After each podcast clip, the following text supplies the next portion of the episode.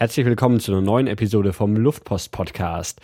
Heute geht's äh, um Neuseeland und ich habe zwei Gäste zugeschaltet, äh, nämlich die Simone und die Kirsten. Hallo. Hallo. Hallo. Ähm, ihr seid Schwestern, richtig? Genau. Und ähm, wart in Neuseeland. Wann denn genau? Äh, ist ein bisschen unterschiedlich. Also ich war von April bis August dort und Simone und unsere Mutter ist dann erst, wann seid ihr gekommen? Mitte Juli, oder? Ja, genau. Also am 15. Juli sind wir losgeflogen und waren dann irgendwie am 17. oder sowas da. Okay, Kirsten, was hast du dann schon früher in Neuseeland gemacht? Also ich hatte halt gerade jetzt Abi gemacht im Frühjahr. Das ist halt vorgezogenes Abitur in Rheinland-Pfalz und hatte dann so ein bisschen Zeit bis zum Wintersemester, bis man so anfängt zu studieren und habe mir dann überlegt, dass ich halt in der Pause bisschen was machen möchte und deswegen überlegt mal auf längere Zeit wegzugehen und ähm, war dann eigentlich so ein bisschen auf Sprachreise im Prinzip. Also hauptsächlich, um es Englisch zu verbessern, bin ich dann nach Neuseeland gegangen.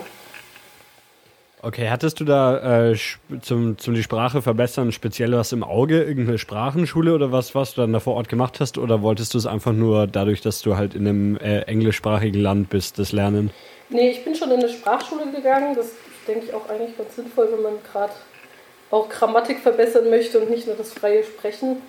Ähm, und war dann direkt in Auckland in der Sprachschule und habe dann auch in der Gastfamilie gelebt und dann auch ein bisschen das Leben in Neuseeland so mitgekriegt, wie es denn in den Gastfamilien, also in den Familien so abläuft, was man sonst vielleicht nicht immer so mitkriegt. Mhm, okay. Äh, und wie lange warst du dann insgesamt in Neuseeland? Äh, das waren dreieinhalb Monate ungefähr. Also es war vom 19. April bis 2. August. Okay, und ähm, Simone, wie lange warst du dann noch da? Du hast sie dann am Ende von, von ihrer Reise besucht, oder wie? Genau, wir sind dann hinterher geflogen und ja, wir waren, glaube ich, also wir sind ab, ich habe nochmal überlegt, am 14. Juli losgeflogen und waren irgendwie am 3. August, glaube ich, wieder da. Also es waren dann insgesamt in Neuseeland so 16 Tage, weil man muss ja noch den Flug da rechnen, der dauert ja auch lang. Mhm. Ähm, ja, machen wir doch gleich erstmal den, den Flug. Äh, war, war es ein Direktflug von, von Deutschland aus oder geht das dann irgendwie über, über Australien oder so? Ist unterschiedlich. Also man kommt, glaube ich, gar nicht direkt. Man muss auf jeden Fall irgendwie umsteigen. Und wir sind jetzt mit unterschiedlichen ähm, Fluglinien geflogen. Also ich bin mit Emirates geflogen und bin dann immer halt über Dubai geflogen, weil das dann ja ihr Hauptstandort ist und musste noch in mhm. Kuala Lumpur und Australien umsteigen. Also das war ein kleiner Umweg. Also gleich, gleich mit dreimal umsteigen, okay. Ja, also das war nicht immer so ideal. Das ist halt dann auch ein bisschen nervig, wenn man so oft umsteigen muss.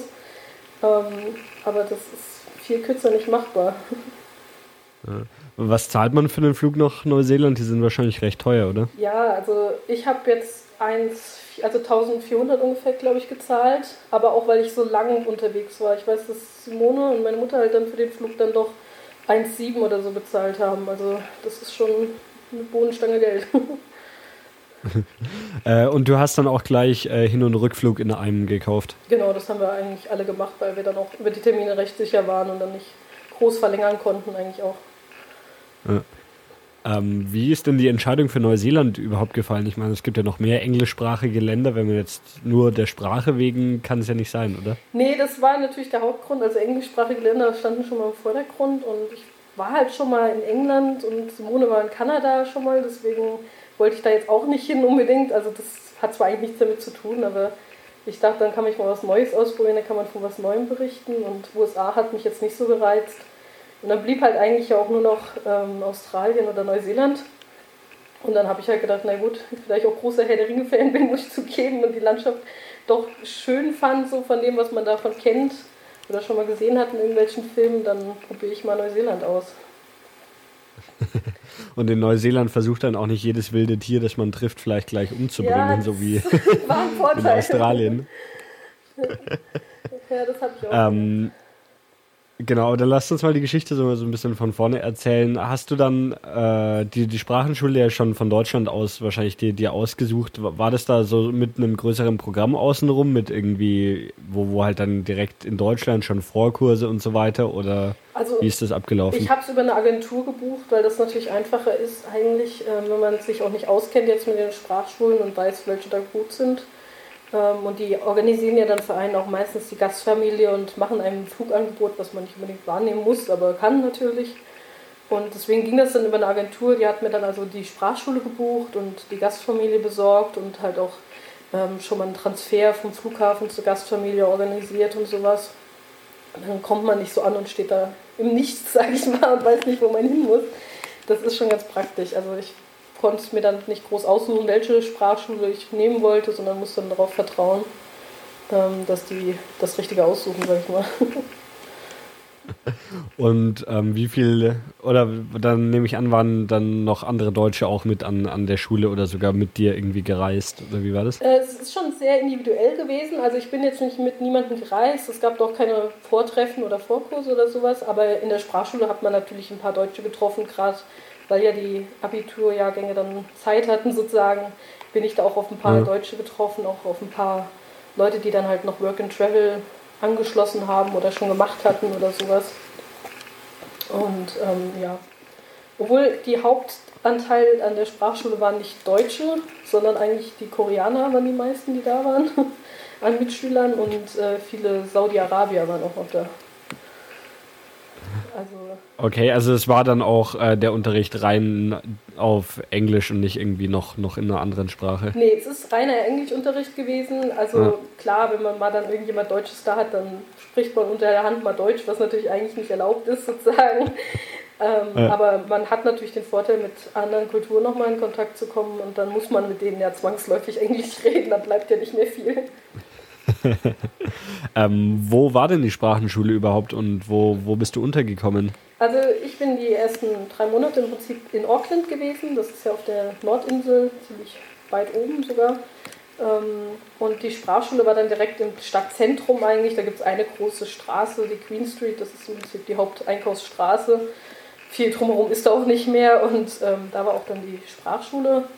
Und meine Gastfamilie war dann in einem Vorort, also Auckland hat sehr viele, ist ziemlich, erstreckt sich über sehr viel Land, hat sehr viele Vororte, die eigentlich man schon als kleine Städte nehmen könnte. Und da leben dann eigentlich alle Leute in ihren eigenen Häusern und dort habe ich dann in der Gastfamilie gewohnt.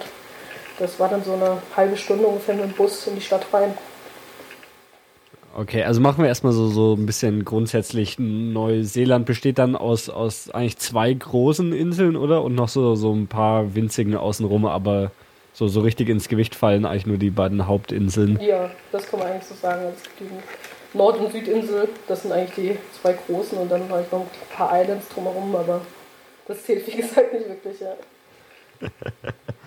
Und ähm, auf der Nordinsel ist dann sowohl Wellington als auch Auckland, wo du eben warst, und Auckland ganz oben im Norden. Genau, also Auckland ist ziemlich im Norden, kommt nicht mehr sehr viel oben drüber und Wellington ist ganz im Süden. Das liegt dann auch wirklich wieder unten am Meer. Und äh, wie, wie groß ist Auckland so, so als Stadt? Also jetzt, das ist halt immer schwer bei, bei Städten irgendwie eine, eine Größe zu sagen, aber jetzt vielleicht im, im Vergleich zu, zu deutschen Städten, die man, die man kennt oder so. Also ich habe rausgesucht, in dem Führer stand, dass äh, Auckland 1,3 Millionen Einwohner hat, wenn man so dieses Umland, was Kirstin sagte, äh, mit dazu berechnet. Aha. Also innen wohnen wohl weniger sozusagen in der eigentlichen Kernstadt. Okay, also so ungefähr wie München vielleicht, von der Größe her. Ja, ich habe keine Ahnung, was München, München hat, aber ja, reicht. Ja, aber es kommt ähm, genau, ähm, nicht unbedingt wie eine Stadt vor. Also es kommt ja nicht vor wie München, wenn man, also es ist halt nicht so viel Stadt, sondern es ist man schon schnell sozusagen quasi auf dem Land, weil halt der Innenstadtteil ist wirklich sehr gering. Also das ist wie bei uns, vielleicht wenn man es kennt, wie Mainz oder so, die Innenstadt maximal sozusagen. Okay. Ähm, wie bist du denn von, von dem Haus, in dem du dann gewohnt hast, zu, zu deiner Sprachenschule gekommen? Hattest du da jeden Tag Unterricht und bist dann da jeden Tag hin oder war das nur vereinzelt? Ähm, ich hatte immer halt montags bis freitagsunterricht, vormittags wie nachmittags. Es ging dann immer so von 9 bis 12, dann mal eine Stunde Mittagspause und dann nochmal von 2 bis 3 oder halb 4, ne, halb 4 sogar. Und äh, ich bin dann eigentlich immer mit dem Bus gefahren. Also es gibt halt auch äh, S-Bahn, sage ich jetzt mal, also so Züge. Aber das wäre irgendwie umständlicher gewesen, habe ich mich auch nie so informiert und die Busse sind eigentlich ganz gut gefahren. Äh, da gab ich ein paar Linien, mit denen ich fahren konnte und dann halbwegs auch bei meiner Gastfamilie rausgekommen bin und dann konnte man das eigentlich ganz gut machen. Ähm, wie, wie sollen wir es denn jetzt in der weiteren Episode machen? Gibt es quasi Erlebnisse, die jetzt nur dich betreffen, die du erzählen willst, oder sollen wir dann direkt zu dem gemeinsamen Teil eurer Reise springen? Ja, also ich könnte noch ein, zwei Sachen erzählen, die wir jetzt, die ich noch gemacht habe, bevor die anderen kamen. Und dann würde ich sagen, machen wir den Hauptteil eher darüber, wo wir zusammen da waren, weil ich da auch mehr erlebt habe, also mehr Verschiedenes erlebt habe, was man vielleicht mehr zum Land erzählen kann noch. Mhm. Genau, aber dann mach, mach doch erstmal die Sachen, die du quasi noch davor erlebt hast. Ja, also was ich halt interessant fand, war einmal mit den, in der Sprachschule mit verschiedenen Kulturen zusammenzukommen, wenn man das schon mal gemacht hat. Vor allem so weit weg. In England hat man ja dann, wenn man in England mal in die Sprachschule geht, doch viele Europäer da. Ähm, aber wenn man so weit weg ist, dann mit vielen Asiaten mal zusammenzukommen und ähm, auch Saudi-Arabier mal kennenzulernen, ist doch ganz interessant, vor allem weil dann in den Sprachschulen auch gern angeregt wird, Diskussionen über die verschiedenen Kulturen zu machen. Also gerade sowas wie über Todesstrafen zu diskutieren oder über Frauenrechte oder irgend sowas. Und das mhm. ist dann schon mal ganz interessant. Und da kamen teilweise auch wirklich lustige Diskussionen zustande, wo man gedacht hätte, also zum Beispiel bei, wir hatten irgendwie mal das Thema ähm, ja, Frauenrechte und die Saudi-Araber waren viel toleranter, was die was es anging, wenn Frauen arbeiten wollen. Und die Koreaner waren so, naja, die Frau sollte doch lieber zu Hause bleiben und aufs Kind aufpassen und dann geht der Mann mal arbeiten und ähm, bringt mal das Geld nach Hause. Also das war schon manchmal ganz lustig. Ähm, und auch die Lehrer kamen jetzt bei mir in der Sprachschule aus sehr verschiedenen Ländern. Es waren zwar alle Native Speakers, aber ähm, dann doch hatte ich ja zum Beispiel einen Kanadier als Lehrer und der hat dann auch nochmal lustige Stories aus Kanada erzählt. Und dann kamen immer ganz lustige Storys zusammen. Äh, wenn du dann schon in Neuseeland warst und dich da auch speziell mit Sprache auseinandergesetzt hast, äh, gibt es einen neuseeländischen Dialekt? Nicht, keinen sehr starken. Es gibt ein paar Kiwi, also die Neuseeländer nennen sich ja Kiwis. Ähm, okay. Und es gibt ein paar Kiwi-Wörter, die sie halt haben. Da kann ich jetzt gerade spontan auch gar kein Beispiel nennen. Aber ähm, es ist jetzt nicht so krass, wie wenn man nach Texas geht oder sowas oder zwischen einem hochbritischen Englisch und dem normalen amerikanischen Englisch. So krass ist es nicht. Also ähm, man versteht sie gut, das muss man schon sagen. Also fliegst du jetzt mit deinem Englisch auch nicht auf, wenn du jetzt irgendwo Englisch sprichst und dann denken alle, du wärst Neuseeländerin? Nee, das denke ich nicht. Also es sind da wirklich auch nicht viele Wörter. Sie haben halt ein paar vor allem Ausdrücke, sowas wie ähm, It's raining cats and dogs. Heißt halt sozusagen, es regnet in Strömen.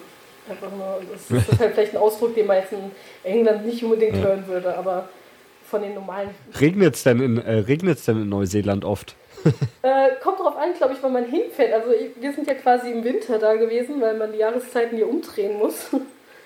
Ähm, und es hat schon viel geregnet, als ich da war.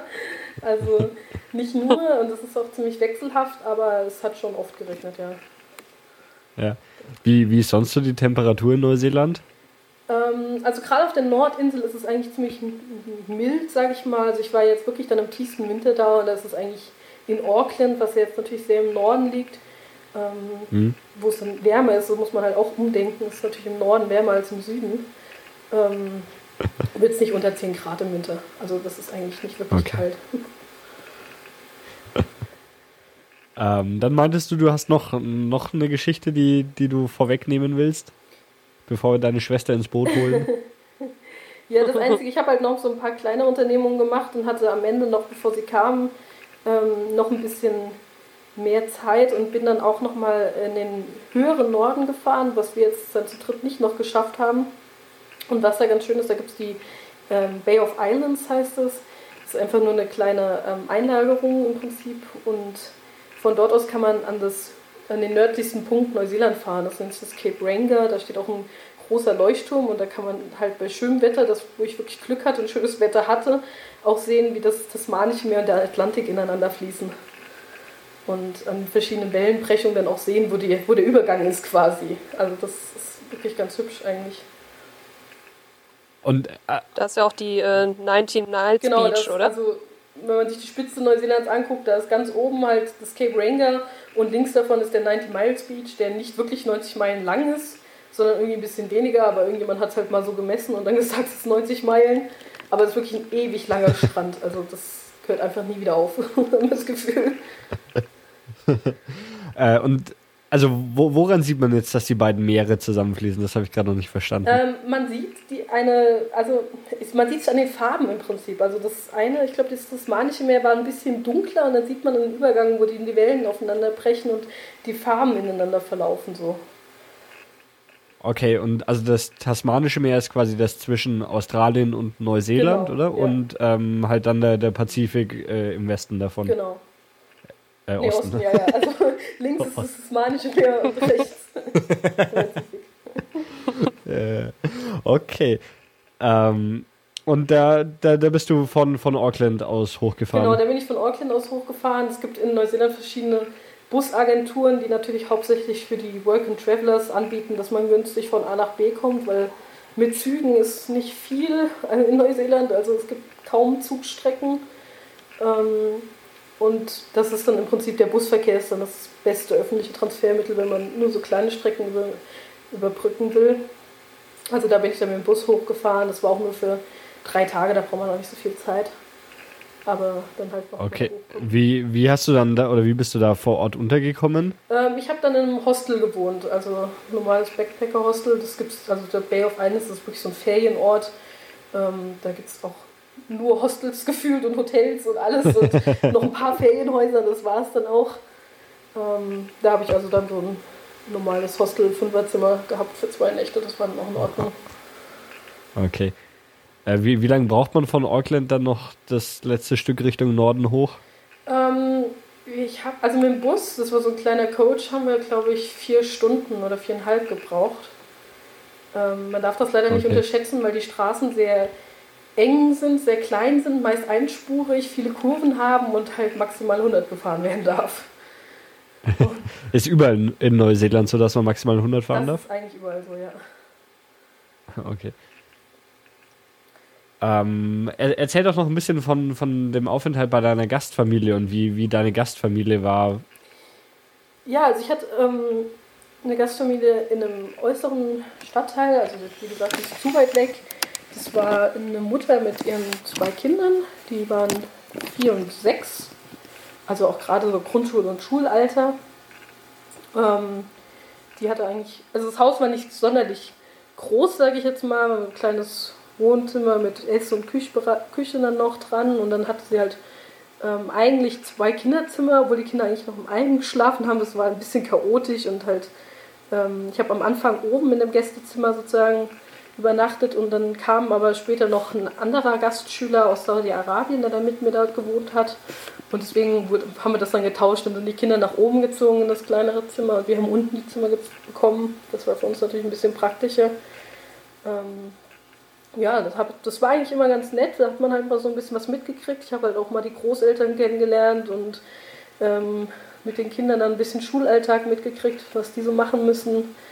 Ähm, das ist natürlich sehr ähnlich zu dem Deutschen, also in dem Sinne, dass man die auch Hausaufgaben haben und auch ihr Lesen üben müssen und ihr Alphabet üben müssen und was schreiben müssen.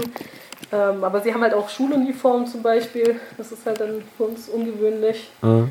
Ähm, ja, und ansonsten habe ich dann noch ein bisschen die neuseeländische Küche mitgekriegt, die sehr englisch ist eigentlich. Also viel Fleisch und die Großmutter hat sehr englisch gekocht, vor allem mit verschiedenen Gemüse und Kartoffelbrei und dann sehr viel Fleisch und natürlich auch äh, regionales, also Lamm gibt es überall, weil sie halt total viele Schafe haben. Also deswegen gibt es halt Lammfleisch relativ billig und Schweinefleisch, was man hier billig kriegt, ist da halt eher teuer. Also das ist dann so ein bisschen lustig.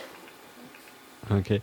Äh, weißt du, was so die, die Motivation von, von der Familie war, um so Austauschschüler aufzunehmen? Ähm, naja, also vielen, also von manchen habe ich halt gehört, die, also von anderen Gastschül Gastschülern irgendwo in Familien, dass viele sich auch mehr bemüht haben als meine Gastfamilie jetzt, obwohl die sehr nett waren. Die, also es gibt manche, die machen es halt wirklich aus einem kulturellen Austausch, haben da sehr Spaß mit, auch neue Leute in den Familien einzubringen.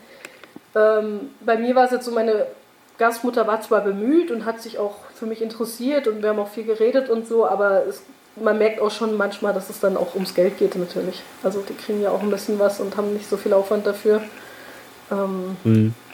Und dann ja, merkt man das leider schon ein bisschen, aber an sich geht es natürlich auch um den Austausch, also dass man halt mal neue Leute kennenlernt. Und sie hat, glaube ich, ja. auch das, die hatte halt noch ein Zimmer frei und dann als alleinstehende Frau mit zwei Kindern ist natürlich auch nett, man hat vielleicht noch jemanden da, ein bisschen Gesellschaft, denke ich. Das war vielleicht ja. auch ihre Motivation. Und dann meintest du, dass ihr ab, ab irgendwie einem gewissen Zeitpunkt sogar zwei äh, Gast, Gastschüler dann bei der Familie wart, oder? Genau, also relativ kurz nachdem ich eingetro eingetroffen bin, ich glaube, das war zwei, drei Wochen später, kam dann noch ein anderer Gastschüler aus Saudi-Arabien, ähm, der auf einer anderen Schule war, also mit einer anderen Organisation da war und auf einer anderen Schule war.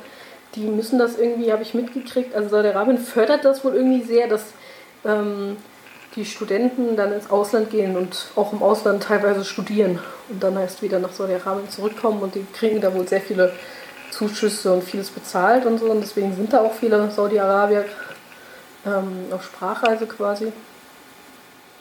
Ähm, mhm. Ja, und am, ganz am Ende äh, kam, hatte ich dann auch noch äh, eine deutsche Mitbewohnerin sozusagen. Das war dann nochmal ganz lustig. Das war aber wirklich nur für eine Woche, das war so eine Übergangszeit, ähm, als ich kurz vorm Weggehen war und sie gerade kam.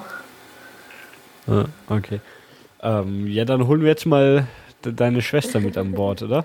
ja, können wir machen. äh, also jetzt haben wir die, die ersten drei Monate quasi, warst du ungefähr alleine und die, die haben wir jetzt so im, im Schnelldurchgang. Genau. und dann ähm, war die gemeinsam unterwegs und hat dann auch nur noch Urlaub gemacht, oder wie? Ja, eigentlich schon. Ja, also der, der, der Unterricht an der Sprachenschule war dann vorbei? Genau, das habe ich schon irgendwie eine Woche vorher oder so, habe ich das schon beendet gehabt. Das hatte ich so noch einen Moment Leerlauf und dann haben wir Urlaub gemacht. äh, ja, genau, dann, dann fang doch mal an zu erzählen. Was gibt es in Neuseeland so alles zu, zu sehen? Ja, also ich denke, man sollte vielleicht mal damit anfangen, dass wir uns zwar vorher was durchgelesen haben, aber eigentlich nicht so einen Plan hatten, genau das und das und das, sondern jeder so für sich, weil ich meine, es war natürlich auch so, Kirsten ist so früh gefahren, da war natürlich dann noch recht viel Zeit, bis man dann da überhaupt hinfährt und naja, dann so früh da anzufangen, was zu lesen, dann vergisst man das ja eh wieder alles. Ja, wir hatten vorher geplant, ähm, klar, wann wir ankommen, wann wir fliegen weil wir eben zurückfliegen. Und äh, wir haben erstmal gesagt, ja, wir machen erstmal zwei, drei Tage Auckland, um zu sehen, was Kirstin so gesehen hat. Ähm, und ja, dann könnten wir ja vielleicht ein Auto mieten und dann von da aus äh, die Insel erkunden. Also es hat sich dann auch eigentlich mehr auf die Nordinsel beschränkt, weil ähm, wir haben erst überlegt, ob wir auf die Südinsel fahren. Das wäre natürlich sehr auch interessant gewesen, weil da ja vor allem die ganze landschaftliche äh, Schönheit, sagen wir mal, Haupt, also soll da vertreten sein. Wie gesagt, wir waren ja nicht da. Ähm, ja, und äh, wir haben dann eben gesagt, okay, das müsste man dann, da müsste man sozusagen von Auckland dann relativ zügig nach Wellington runter und da müsste man übersetzen und da müsste man halt schauen, wie weit man überhaupt kommt. Und naja, dann hatten wir vorher ein paar Leute gesprochen, die schon mal da waren und die sagten dann alle, macht euch nicht den Stress, lasst es lieber, lasst, macht lieber nur in die Nordinsel, das reicht euch locker für 16 Tage, macht da lieber eine schöne Runde, guckt euch alles an, was ihr sehen wollt und ähm, kommt nochmal wieder für die Südinsel und so haben wir das dann im Prinzip auch gemacht.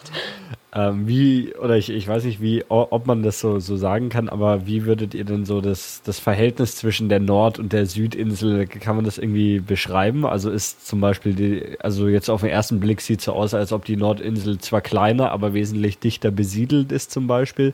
Gibt es da so, so Unterschiede, die man irgendwie mitbekommt, auch wenn ihr jetzt auf der Südinsel gar nicht wart, aber einfach so von dem, was die Leute erzählt haben?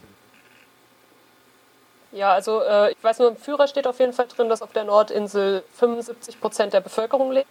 Also es ist auf jeden Fall dichter besiedelt. Und ähm, ja, man hat halt eben, glaube ich, in der Südinsel vor allem auch diese ganzen Bergketten. Also wir hatten jetzt mehr so vereinzelte Berge, Vulkanberge, ähm, aber weniger irgendwie ein Gebirge. Und auf der Nordinsel gibt's, äh, auf der Südinsel gibt es ein großes Gebirge. Ja, und eben klimatechnisch ist es natürlich auch was anderes, weil das sind immerhin äh, knapp 300 Kilometer von Norden bis Süden. Und ähm, naja, da fällt das natürlich schon auf. Also wir haben das schon gemerkt zwischen Auckland und Wellington. Ich weiß gerade nicht auswendig, wie viel das waren, wie viele Kilometer. 600, ähm, glaube ich. Aber ja, 600 genau. Und da fand ich, merkt man das schon, das sind schon zwei, drei Grad. Mhm. Also vielleicht war es auch knapp. ja, und im, im, Süden sind, also auf der Südinsel sind auch noch die Fjorde. Ähm, und ich denke, das genau. mehr weite Landschaft, wo halt auch wirklich gar nichts besiedelt ist und vielleicht auch gar nichts mal, nicht mal angebaut wird, weil es halt dann auch kühl wird. Ähm, also das ist, denke ich, noch ein bisschen einsamer, obwohl man jetzt in Neuseeland nie das Gefühl hat, es wäre Überbevölkerung da. Also das Problem hat man eigentlich nicht. äh, dann war die ja eigentlich auch gar nicht so in, in der wirklichen Herr der Ringe-Landschaft, die du anfangs erwähnt hast, wenn die eher auf der Südinsel zu finden ist, oder? Ja, also gar nicht, teilweise schon, teilweise nicht, muss man sagen. Also wir haben leider nicht die hohen Berge gesehen und die weiten, weiten Felder sozusagen, was vieles auf der Südinsel gedreht wurde. Dafür konnten wir uns ähm, das Auenland quasi angucken und noch so ein paar Kleinigkeiten. Also es hatte auch immerhin teilweise davon. Und die Landschaft ist auch im Norden schön, also das muss man trotzdem sagen. äh, ja, dann lasst uns doch mal von Anfang an beginnen. Also was, was gibt es denn in Auckland selber, was man, was man sehen sollte? Ja, sehen muss, muss man nicht, sage ich mal so. Es ist jetzt nicht, dass man die tollsten Sehenswürdigkeiten dort hätte. Ähm, es gibt natürlich Museen, wo man reingehen kann. Ähm, dann liegt es halt direkt am Meer, in so einer ähm, Hafenmulde hat es quasi. Und ja, es liegt eigentlich sogar an, an zwei Meeren, oder? Wenn ich das richtig sehe. Also es liegt sowohl am, am Pazifik als auch am Tasmanischen Meer, oder? Ähm, ja, das fließt dann noch so ein bisschen mit rein, würde ich sagen. Also ich weiß jetzt nicht genau. ja, es, es, sind, also es gehen so, ja, ich, ich weiß nicht, wie man es nennt, aber halt so, so Hafenbecken quasi also, große rein, die, die dann von beiden Seiten an die Stadt dran reichen. Ja, das auf jeden Fall. Aber wenn man sozusagen in dem Hafen ist, an der Innenstadt, dann ist man auf der Seite, wo der Pazifik ist. Also genau. dann geht es äh, Richtung diesen Haruki-Golf und allem Möglichen, was da ist, raus. Ja. ja, man kann sich dann halt ganz gut den Hafen auf jeden Fall angucken. Da wird halt auch viel, viel Container und Autos und sowas eingeliefert, weil natürlich Neuseeland extrem viel importieren muss. Ähm, ansonsten gibt es dann noch eine Insel in diesem Haruki-Golf. Das liegt also direkt vor Auckland in dieser Einbuchtung. Die heißt äh, Rangitoto Island, da war ich auch drauf. Das ist ein Vulkan, der erst vor 400 Jahren entstanden ist, damals auch noch aktiv war und ähm, jetzt halt total mit Urwald bewaldet ist. Da kann man natürlich wandern gehen zum Beispiel. Das ist ganz interessant, sich da mal so umzugucken, vor allem wenn man Vulkane nicht so kennt. Also den läuft man in Neuseeland ständig über den Weg irgendwie und das ist gar nicht so gewohnt von hier. Äh, ja, wie, wie sieht so ein Vulkan aus? Oder also jetzt speziell so, so ein neuseeländischer, kann man da wirklich hochgehen bis zu, zum irgendwie Krater und schaut dann da rein und, und kann reinfallen oder sowas? Also auf denen, die wir jetzt speziell gesehen haben, nicht mehr, weil die alle nicht mehr aktiv sind und dementsprechend zugewachsen sind. Ähm, aber man, stellt, man ist es schon so, wie man sich vorstellt. Also es ist halt, geht halt einen Berg hoch und es gibt meistens auch einen Krater, der halt mittlerweile dann zugewachsen ist, aber da geht es schon noch ein bisschen runter. Also man könnte natürlich reinfallen, aber ich denke, man wird sich dann auch nicht viel wehtun. Äh, ihr seid mit, mit, dem Boot, fährt man darüber auf die Insel, oder? Von, von Auckland aus? Genau, von, von Auckland aus fährt man am besten mit dem Boot rüber. Da gibt es auch nur so ein paar Ferienhäuser drauf, aber ansonsten ist da nichts mehr. Oder war auch nie was, aber so. Ja, aber es ist eigentlich ganz schön. Also wir haben da eine Hafenrundfahrt gemacht und äh, ja, dann fährt man wirklich, da liegen so sechs, sieben Inseln auch davor. Also wir sind, glaube ich, so drei, vier auch vorbeigefahren und äh, naja, wie Kirsten sagte, den Hafen kann man ja dann sehen und äh, ja, dann eben noch, also das ist schon ganz interessant. Die haben auch einen großen Yachthafen noch und äh, ein großes Frachtschiff lag da, als wir da waren. Also das ist schon empfehlenswert. Äh, Gibt es in Auckland selber auch dann einen Strand? Also ihr habt ja den einen angesprochen, der ganz im Norden war, aber jetzt in, in Auckland selber? Ähm, es gibt einen, ja. Also so im ersten Vorort, also jetzt nicht direkt eine Innenstadt, sage ich jetzt mal, obwohl die dann auch ans Meer mündet, aber es gibt schon einen, ja. Den haben wir jetzt, also wir konnten die Strände leider ja alle nicht so nutzen, weil es halt ja tiefster Winter war. Also mehr als rumlaufen, mal die Füße ins Wasser halten, vielleicht. Das haben wir mal gemacht, aber viel mehr war leider nicht drin. Aber es, es gibt schon einen und ich denke, im Sommer kann man auch an verschiedenen Stränden hm. dann auch äh, schön schwimmen gehen eigentlich. Ist es auch so, also ich weiß jetzt nicht, wie, wie sehr ihr das mitkriegen konntet, gerade im, äh, im Winter, aber so wie, wie in Australien, dass da extrem viele Leute zum Surfen sind? Also wir waren dann später noch äh, bei einem Ort, der äh, bezeichnet war als Surfer-Hotspot, weil der so, da geht wohl das Meer relativ äh, flach rein und äh, da sind wohl dann die tollen Wellen, dass man da super surfen kann. Also da zieht es dann wohl die Surfer hin. Ähm, allgemein ist ja Neuseeland recht sportbegeistert, hat man das Gefühl. Also überall kann man irgendwie Bungee-Jumping machen oder äh, was kommt man denn noch machen? So, so Du hast doch noch dieses, ähm, dieses, dieses Wüstensurfing da gemacht. Wie heißt das? Mit den Sandboarding. Da hat man in diesem, also es gibt ja. am Cape Ranger ziemlich in der Nähe so riesige Sanddünen, die dann zu dem 90-Meilen-Beach werden.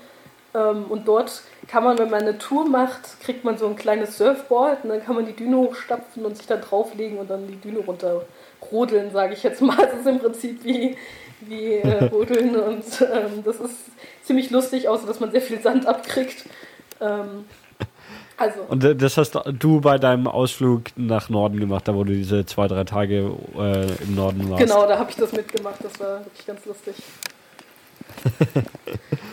äh, ich habe da mal gehört, dass man dann so nach, nach jeder Fahrt, wenn man irgendwie so, so eine Düne runtergefahren ist, wieder so Wachs auf das Board tun muss, weil der Sand das so schnell abkratzt oder so. Musstet, musstest du das auch machen oder konnte man da einfach normal runterfahren? Also ich musste es jetzt nicht machen, ich habe es auch nicht mitgekriegt, okay. aber das machen vielleicht die Leute, die das ein bisschen professioneller machen, äh. eher.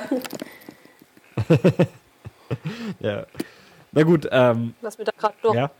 einfällt beim Sport ist, äh, wir, das muss sollte man auch erwähnen, also so das Wahrzeichen von Auckland ist eigentlich der Sky Tower. Das ist ähm, ein hoher, ich glaube, das ist sogar ein Fernsehturm, ja, oder? Also ein bisschen nutzen werden sie auch. Nicht, ja, es ist also das ist auf jeden Fall oben so eine große Plattform, wo man dann halt auch äh, drauf kann, also sogar innenliegend mit äh, Glasscheiben und ähm, ja, auch noch ein Restaurant und alles Mögliche. Und da könnte man oder hätte man auch so einen Skywalk, hieß das, glaube ich, oder Sky Jump machen können. Also entweder einfach nur irgendwie so ähm, angeleint da einmal rumlaufen können im Freien oder eben dann halt wirklich da runterspringen. Jetzt weniger wie so ein Bungee-Jump, sondern eher, ähm, also man wird da irgendwie so, wie so ein weiß nicht, so ein Gurt um den Bauch oder sowas, äh, so wie so ein Sitz äh, ge äh, gehängt und dann äh, kann man sich da sozusagen einmal kurz freier Fall ähm, runter äh, befördern lassen. Der hat immerhin auch 320 Meter, also das ist jetzt nicht, nicht ein kleiner Turm. okay, und bei, bei diesem Skywalk, oder wie du meinst, da läuft man dann quasi auf dem Turm oben rum, oder was? Ja, also da da gibt es irgendwie ähm, unterhalb von der Aussichtsplattform äh, eine Plattform, die außenliegend ist. Und ähm, ja, da haben wir dann auch gesehen, also das machen wohl recht viele, dass man da eben ähm, sich dann wohl unten so Gurte und Helm und sonst was geben lassen kann. Und ähm, also das ist dann alles geführt, da ist ein Führer dabei und dann fährt man wohl da irgendwie zusammen hoch und ähm, geht dann da raus und läuft dann ein bisschen entlang und kann dann wohl so Scherze machen, wie sich irgendwie so drüber lehnen, sodass man so in den Abgrund schaut oder äh, ja, einfach nur schauen, ob man sich traut, darüber zu laufen oder so. Aber ja, wir, wir sind da nur die normale Tour, wir waren nur oben und haben runtergeschaut, das fanden wir auch schon cool. Also da sieht man schon recht viel, auch so, wie die Stadt aufgebaut ist, was Kirsten sagte, dass es so einen Innenstadtkern gibt und dann draußen alles äh, sehr, noch sehr viele ähm, ortsähnliche Gebiete gibt, also wo dann wirklich nur so Wohngebiet ist. Mhm. Äh, waren das so die Sachen zu, zu, zu Auckland? Sollen wir weitergehen oder gibt es zu Auckland selber jetzt noch was zu erzählen? Nö, ich glaube, das war es jetzt eigentlich ein Großteil. Also, ich sage ja, viel, viel sieht man in den meisten Städten nicht. Sie haben jetzt nicht die, die Special-Sehenswürdigkeiten. Ja. Ähm, dadurch, dass sie auch keine lange Geschichte haben, also haben sie auch, die haben ja eigentlich auch keine alten Gebäude, die man sich jetzt groß angucken kann, die architektonisch oder sowas interessant wären. Aber ähm. ja, das fällt total auf, weil irgendwie, wenn man so europäische Städte gewohnt ist, wo irgendwie alle drei Meter mal ein Gebäude aus dem 18. Jahrhundert äh, steht, dann kommt man da hin und das sieht alles irgendwie so aus wie, naja, 60er Jahre Bauten und so 80er und naja, vielleicht noch zwei, drei aktuelle dazwischen. Also äh, ich weiß nicht, das kommt einem dann schon irgendwie ein bisschen komisch vor. Also das kann man gar nicht beschreiben. Irgendwie ist es ganz ungewohnt plötzlich, dass es da nichts gibt. Wisst ihr, wie alt zum Beispiel jetzt Auckland die Stadt ist oder seit, seit wann die wirklich so, ja, dann, dann so, so als die Stadt, wie man sie jetzt vielleicht kennt, existiert? Äh, ich weiß es, glaube ich, jetzt nicht. Also ich, ich habe hier mir nur mal aufgeschrieben, irgendwie, dass sie ähm, das erst 1840. britische Kolonie wo, wurden und davor war es eigentlich erst ähm, war es eigentlich nur besiedelt durch die Ureinwohner, die, da kommen wir bestimmt auch noch drauf, auf die Maori, ähm, die eben aus, von den polynesischen Inseln kamen. Und ähm, ja, hier steht auch, dass sie erst 1947 volle Souveränität bekamen. Also, weiß jetzt nicht, hast du da irgendwie wie alt? Nee, aber ich denke, also mehr als 50 Jahre, so dass man das als Stadt erkennen kann, würde ich jetzt nicht schätzen. Hm, okay. Äh, wie habt ihr dann die Insel erkundet? Wie wart ihr da unterwegs? Ja, also wir haben uns von Deutschland aus direkt ein Auto gemietet. Ähm, das das war Herz, nee, glaube ich, oder? So heißen die? Ah, Eurocar, ja, genau.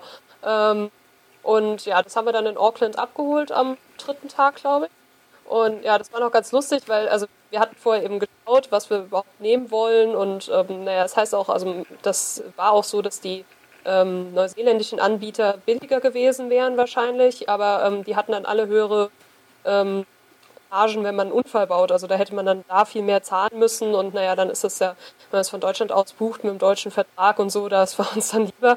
Und ähm, ja, dann hatten wir eigentlich einen äh, Jeep gebucht, einen kleinen. Ähm, der sollte für die 14 Tage, habe ich nochmal nachgeguckt, irgendwie mit, mit Versicherung knapp 1200 Euro kosten. Ja, und war eben sehr lustig, dass als wir da ankamen und ähm, dann suchte die ewig im Computer und fand und fand es nicht und dann hatte sie es endlich und meinte, oh, ja, also wir haben im Moment den Wagen, den Sie da bestellt haben, nicht da, wir können Ihnen aber ein Update geben, Sie können hier so einen ganz großen Toyota Highlander haben.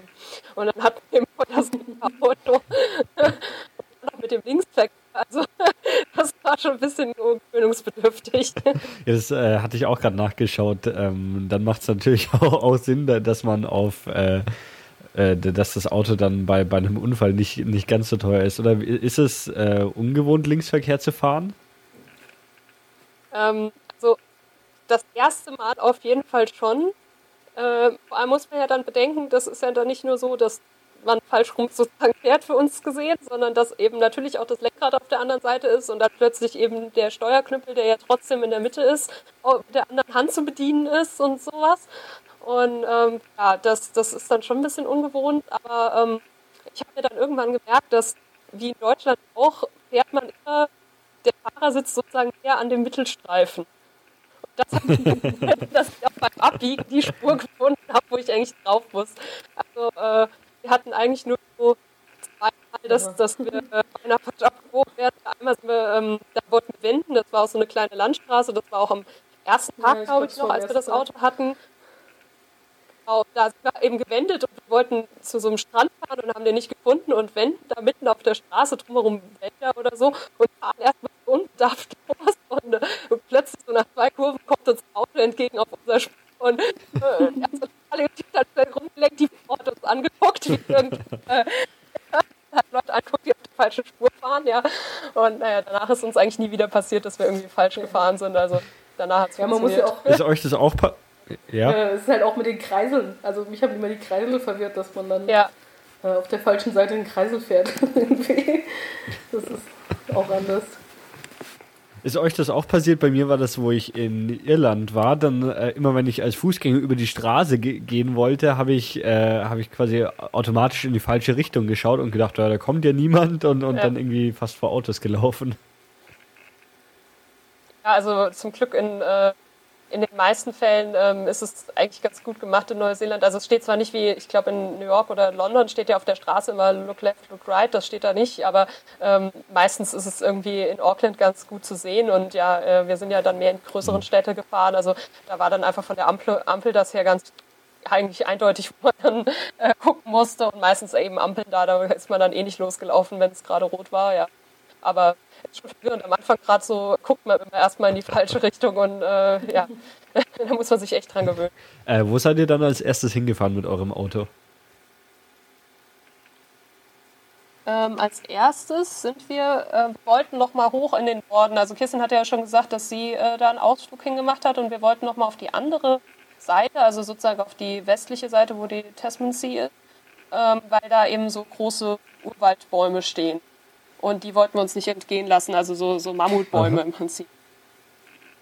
Und ja, dann sind wir da losgefahren und dachten eben ähm, schon, dass wir es wahrscheinlich nicht schaffen oder wollten uns auch nicht irgendwie stressen, am ersten Tag da gleich bis ganz hoch zu fahren, sondern haben eben gesagt, na gut, dann fahren wir da erstmal in die Nähe. Da gibt es so eine ähm, Bucht, die heißt äh, Muriwai. Oder ist das, das ist, glaube ich, der Strand, der so heißt. Und äh, ja, da sollte es so eine Tölpelkolonie geben, die man sich da angucken kann. Und dann sind wir sozusagen erstmal dahin gefahren. Ja, und das war dann auch da, wo wir erstmal gedreht haben und in die falsche Richtung gefahren sind. Und ähm, ja, dann sind wir aber noch in die andere Richtung, haben dann auch den Strand gefunden und es war eigentlich wirklich sehr schön. Also da kommt man dann runter und äh, ist so ein Parkplatz und läuft dann los und kommt dann erstmal an einen riesigen Strand mit einer super Aussicht. Wir hatten auch klasse Wetter. Und ja, dann kann man da seitlich so ein bisschen auf den Felsen hochlaufen und steht dann eigentlich, das sind dann im Prinzip so ein bisschen Steilklippen, die auf der anderen Seite sind, neben dem Strand. Und äh, da nisten, nisten diese Köl Tölpel, mein Gott, ähm, und die äh, sind dann natürlich eigentlich erst irgendwie im September, November, da ist es da wohl dann sozusagen proppevoll. Äh, als wir da waren, waren da nicht so viel Vögel, aber es waren eben welche da. Und ja, da kann man dann so ein bisschen rumlaufen und äh, sich die Vögel angucken. Ein paar schöne Bilder machen. ähm, ich, ich, äh, wie, wie, sehen denn die Vögel aus? Ich, ich habe jetzt gerade mal kurz nach Bildern gesucht, aber unter, also ich, ich kann mir jetzt unter dem Begriff Tölpel erstmal nichts vorstellen. Was sind das für Vögel? Ja, also. Ja, also die sind so. Ja, willst ja, du erzählen? Mach im Prinzip weiß, haben einen gelben Kopf, ähm, bisschen schwarze Federn an den Flügeln. Ansonsten, ich weiß nicht, was kann man das hier vergleichen? Ich finde, sie sehen ein bisschen aus wie Enten. so ein bisschen langgezogene Enten. ja. Okay. Sind aber auch recht groß, fand ich. Also sind jetzt keine kleinen Vögel. War aber mal ganz lustig anzusehen. Also wenn man dann, wenn man es schafft, zur Brutzeit da zu sein, ist es bestimmt spannender, aber ähm, es ist schon lustig, die, wie die dann auf den Felden nisten und dann von rechts nach links fliegen. Wir hatten nur diese abenteuerlustigen äh, Viecher, die da waren. Also so ein bisschen unterhalb davon war auch so ein Felsen schon. Und da standen irgendwie ein paar Fische rum und die haben versucht, da Fische zu fangen. Und der eine stand relativ normal da, da kamen auch ein paar Wellen an, aber der, der hatte auch nicht groß Ölzeug an. Und äh, der andere stand ein Stück weiter auf einem Zuppe, äh, also sozusagen einem Fels, der auch oft von Wellen überschlagen worden ist. Und ähm, die hatten auch voll die Ausrüstung und ja, dann haben etwas vagehalsig versucht, da irgendwie Fische zu fangen. Also der eine ist immer ganz nach vorne gelaufen, wurde dann immer von den Wellen getroffen, der andere hat ihn dann schon festgehalten von hinten, dass er nicht mitgezogen wird. Also war, fand ich am besten, Ausflug. Und das war dann so der erste Zwischenstopp auf, auf dem Weg noch weiter nach Norden, oder wie? Genau. Also da sind wir eben nur so da stand auch dabei, äh, dass man da nicht mehr als eine Stunde braucht oder vielleicht ja zwei, wenn man eine große Runde läuft. Und dann sind wir von da aus noch ein Stück weiter gefahren äh, bis nach Trackerville. Also vorher waren wir noch ganz kurz in dem ähm, Museum, also dem Kauri-Museum. Also Kauri heißen diese Mammutbäume. Und da hieß es eben, dass es da kurz vorher ein Museum noch gibt. Da waren wir da noch drinnen. Äh, ja, also dieses Museum ich weiß nicht mehr, das war irgendwie recht mhm. teuer, glaube ich. Äh, ich kann mich gar nicht mehr daran erinnern. Weißt du noch, was das gekostet hat? 20 Dollar gekostet oder so. Also. also irgendwie war das erschreckend. ähm, aber, äh, dafür ist es natürlich schon recht groß. Also da kann man schon ordentlich durchlaufen. Da wird eben äh, gezeigt, wie sie früher auch diese Bäume gerodet haben und was sie dann daraus gemacht haben und viel so mit Puppen und Darstellungen, wie man das halt schon früher gemacht hat, sozusagen in lebensgroß und ähm, da lagen auch große Baumstämme rum und alles. Also äh, dann gab es noch irgendwie so ein Bernsteinzimmer. Ja, also man kann da schon was sehen, aber äh, man muss es, glaube ich, nicht immer oh. Und ihr wart in dem äh, Museum, aber bevor ihr dann die, die Mammutbäume wirklich gesehen habt, oder wie? Ja. Genau. Okay. Das war dann am nächsten Tag. Ja, und dann äh, wie, wie seid ihr bei, bei eurer Reise immer, immer untergekommen? Habt ihr dann da einfach Hostels gesucht oder ein Zelt aufgeschlagen oder was habt ihr gemacht? Ja, also äh, wir äh, haben eigentlich gesucht nach so äh, Ferienhäusern oder sowas. Also es gibt wohl auch ganz viel, ähm, klar, Backpacker gibt es ganz viel, ähm, aber die sind natürlich dann mehr so in den Städten, die man auch mit dem äh, Bus anreisen kann. Also jetzt weniger in den kleineren. Und zum Beispiel jetzt bei dem ersten Stopp in Trackerville, ich nehme nicht an, dass wir da was gefunden hätten. Und ähm, ja, da sind dann eben im Prinzip Back and Breakfast gibt es wohl noch. Die sind nur oft dann eben sehr teuer, weil die wohl auch sehr exquisit sind. Und dann haben wir eben mehr geguckt nach so Ferienparks oder Ferienwohnungen. Ich meine, wir waren ja immerhin zu dritt, da kann man ja schon so eine kleine Wohnung mieten. Und ja, die waren dann auch meistens ganz nett ausgestattet, hatten dann auch eine Küche, dass man sich so ein bisschen Essen einkaufen konnte, dann frühstücken konnte oder Abendessen konnte mit seinem eigenen Zeug, je nachdem. Und ähm, ja, meistens konnte man da auch ganz gut übernachten. Also gerade das erste war auch ganz nett. Äh, das hatten wir dann eben in Trackerville gefunden. Das war auch so ein bisschen dann auch nochmal an so einem Strand unten. Da sind wir dann auch nochmal hin und haben uns den Sonnenuntergang angeschaut. Ja, und äh, da hatten wir dann so eine kleine Ferienwohnung. Also die waren so für wie viel waren das so, so zwischen, zwischen 80 und äh, maximal, glaube ich, haben wir einmal 160 gezahlt. Die Nacht haben wir dann ja, im Prinzip ja, geschlafen. Da gibt es halt auch mehrere, also so, äh, ja, wie man hier vielleicht Holiday Parks kennt oder sowas, dann ähm, Firmen, die mehrere Standorte quasi haben, also wo man dann in derselben Kette bleiben könnte, theoretisch. ähm, und dann Okay. auch die Prospekte hat, dann schon weiß, wo, wo es vielleicht äh, das, die nächste Unterkunft gibt. Und äh, wo, wo genau liegt jetzt der Ort? Also ihr seid von, von Auckland aus nach Norden gefahren. Ist der dann schon, schon ganz im Norden an der Küste wieder oder? Ähm, nee, der ist eigentlich, ähm, ja, wie soll man das beschreiben? Also, wenn man sozusagen ähm, in Auckland westlich die Küste hochfährt, dann kommt da erstmal nochmal, da geht das sozusagen ein Stück nach Osten, die Insel. Da ist nochmal so wie so ein Meerarm, der da reinreicht. Und wenn man sozusagen über diesem Meerarm ist, also im Norden von dem Meerarm, da auf dieser Höhe ist dann ungefähr Dragaville. Okay, also ich, ja, ich, ich habe es gerade gefunden, das ist ungefähr so auf halber Strecke von Auckland zur Nordspitze von der Insel. Ja. Ist Ja, schon, so in ist schon relativ Richtung, weit genau. nördlich. Und die, die Mammutbäume, die ihr sehen wolltet, die sind die dann in, in, äh, in Draggerville oder sind die irgendwo anders gewesen? Ja, also die sind dann noch ein bisschen weiter nördlicher. Äh, Das war nämlich auch ganz lustig. Also so genau stand das irgendwie nirgendwo. Wir wussten nur da so ungefähr und naja, haben dann gedacht, das wird man schon finden und äh, hatten irgendeine Stadt einprogrammiert im Navi. Ich weiß jetzt gar nicht mehr, welche das war. Ähm, sind da auf jeden Fall los und äh, ja, dann hatten wir, äh, sind wir äh, irgendwo runtergefahren erstmal äh, auf dem Weg dahin, ähm, wo wir erst dachten, dass da was wäre, weil da stand, glaube ich, sowas äh, Touristeninformationen, Kauri Forest, äh, Kauri Forest dran. Und ähm, dann sind wir da runtergefahren und dann sagte uns die Dame, nee, nee, Sie müssen noch ein Stück weiterfahren und erst da hinten kommen die großen Bäume und dann sehen Sie das nochmal, ja, da ging's geht's nochmal schon- rein. Wie lange? Ja. Das ist mir ewig durch Wald gefahren. Also das ist der ganze Kauri Forest ist da drumherum und der ist ewig lang. Die Straße schlängelt sich dann auch durch, weil die da die Bäume nicht fällen durften, um die Straße gerade zu machen. Ähm, sondern dann schlängelt sich die Straße durch. Also wir sind, glaube ich, auch noch mal eine halbe Stunde durch Wald gefahren oder so. Also das hat ja auch noch ewig gedauert.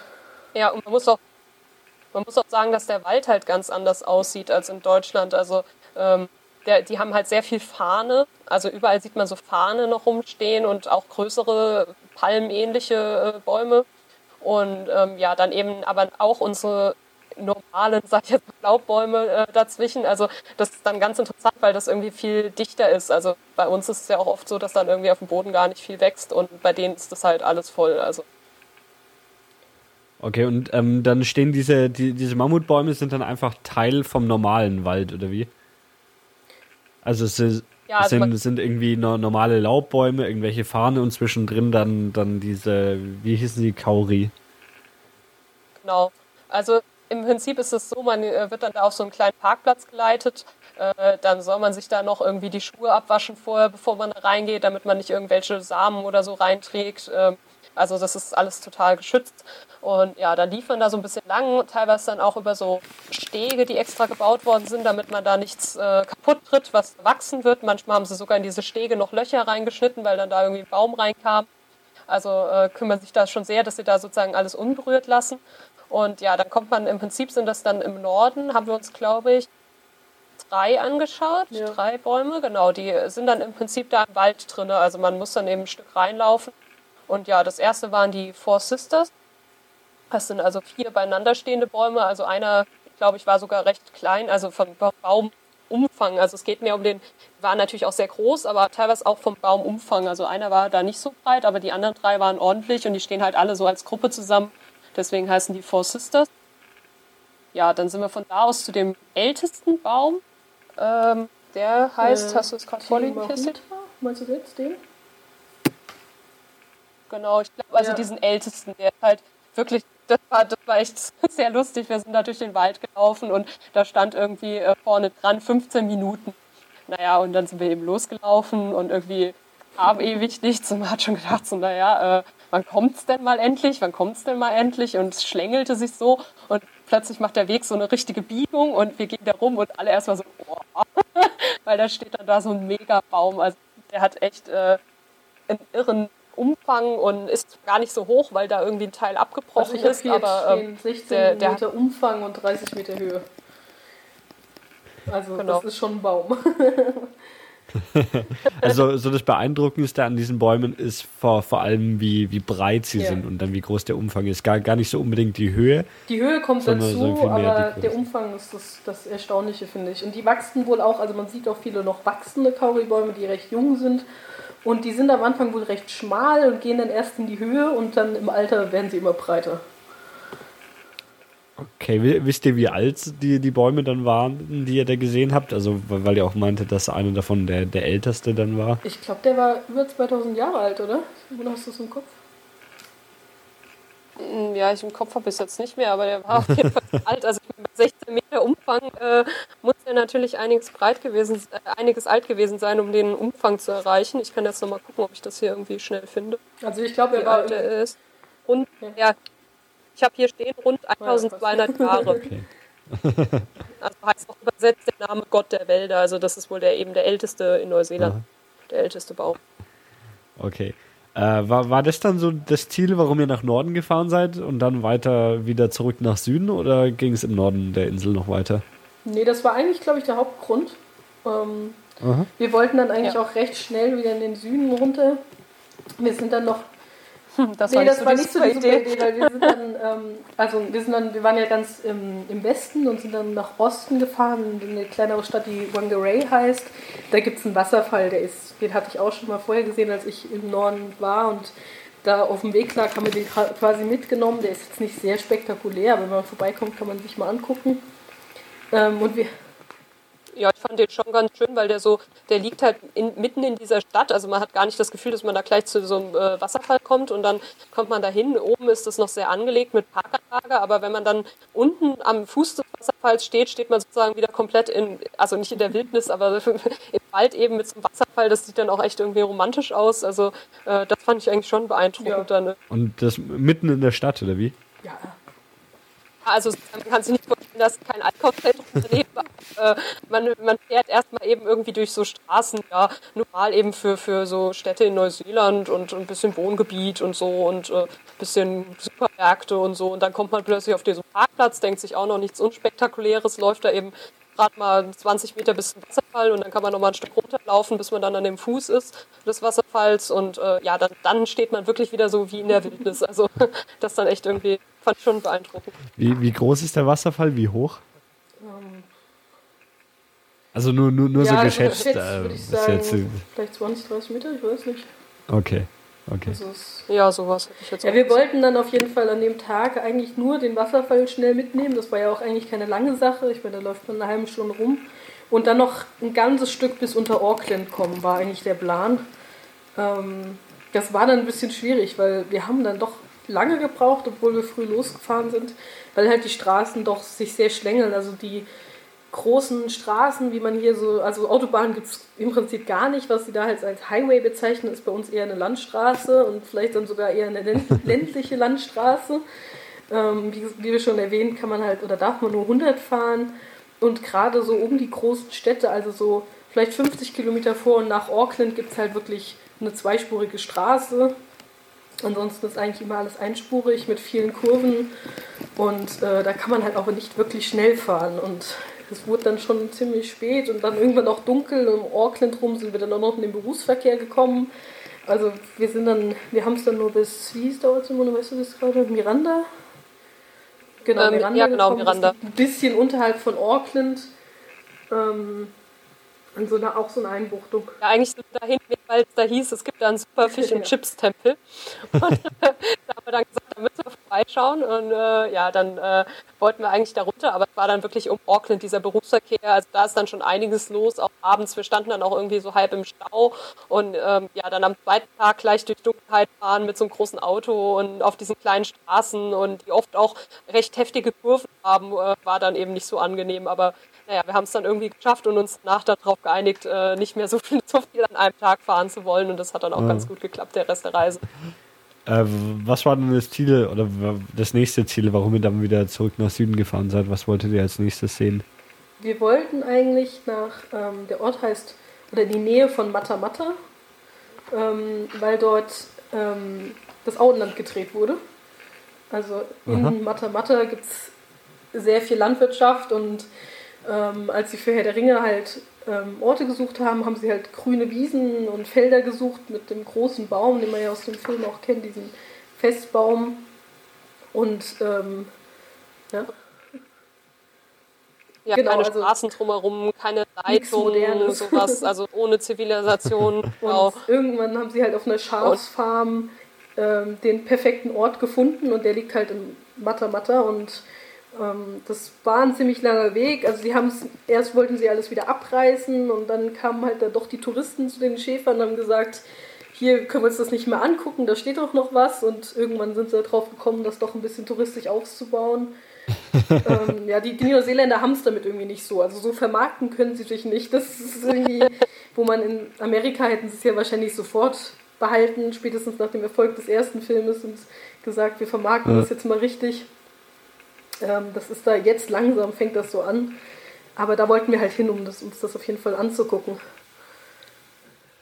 Das Tolle ist halt, da stehen ja. die Kulissen noch. Also da, das ist ja eben sowas, was man eben wirklich äh, bei vielen Drehorten ja nicht hat. Da kann man hingehen und sich den Ort angucken, aber sieht die Kulissen nicht. Und das ist halt wirklich der einzige Ort, wo noch was steht und äh, auch wirklich viel steht, weil sie da ja jetzt ähm, das touristisch eben aufbauen und äh, da sogar noch einen zweiten Teil jetzt angelegt haben für den Hobbit-Film, der ja jetzt im Dezember kommt. Mhm. Und ähm, ja, deswegen ist da wirklich was zu sehen. Also. Man kann also durchs Auenland wandern. das ist ganz hübsch. Äh, verlangen Sie dafür Eintritt? Ja, also mittlerweile, am Anfang haben sie es wohl ein bisschen so gezeigt, aber mittlerweile kostet das auch irgendwie 50 Dollar oder sowas. Also sie haben es jetzt dann schon auch gut vermarktet. Aber das ist dann eben auch so, dass man da mit einer Führerin durchläuft. Also das ist dann auch wieder so äh, geführt. Man darf da auch nicht überall lang. Also als wir da waren, haben sie gerade irgendwie ähm, gebaut. Wir hatten dann auch sehr viel Glück, dass gerade in dem Moment wieder gutes Wetter war, weil dazwischen hat es irgendwie geregnet.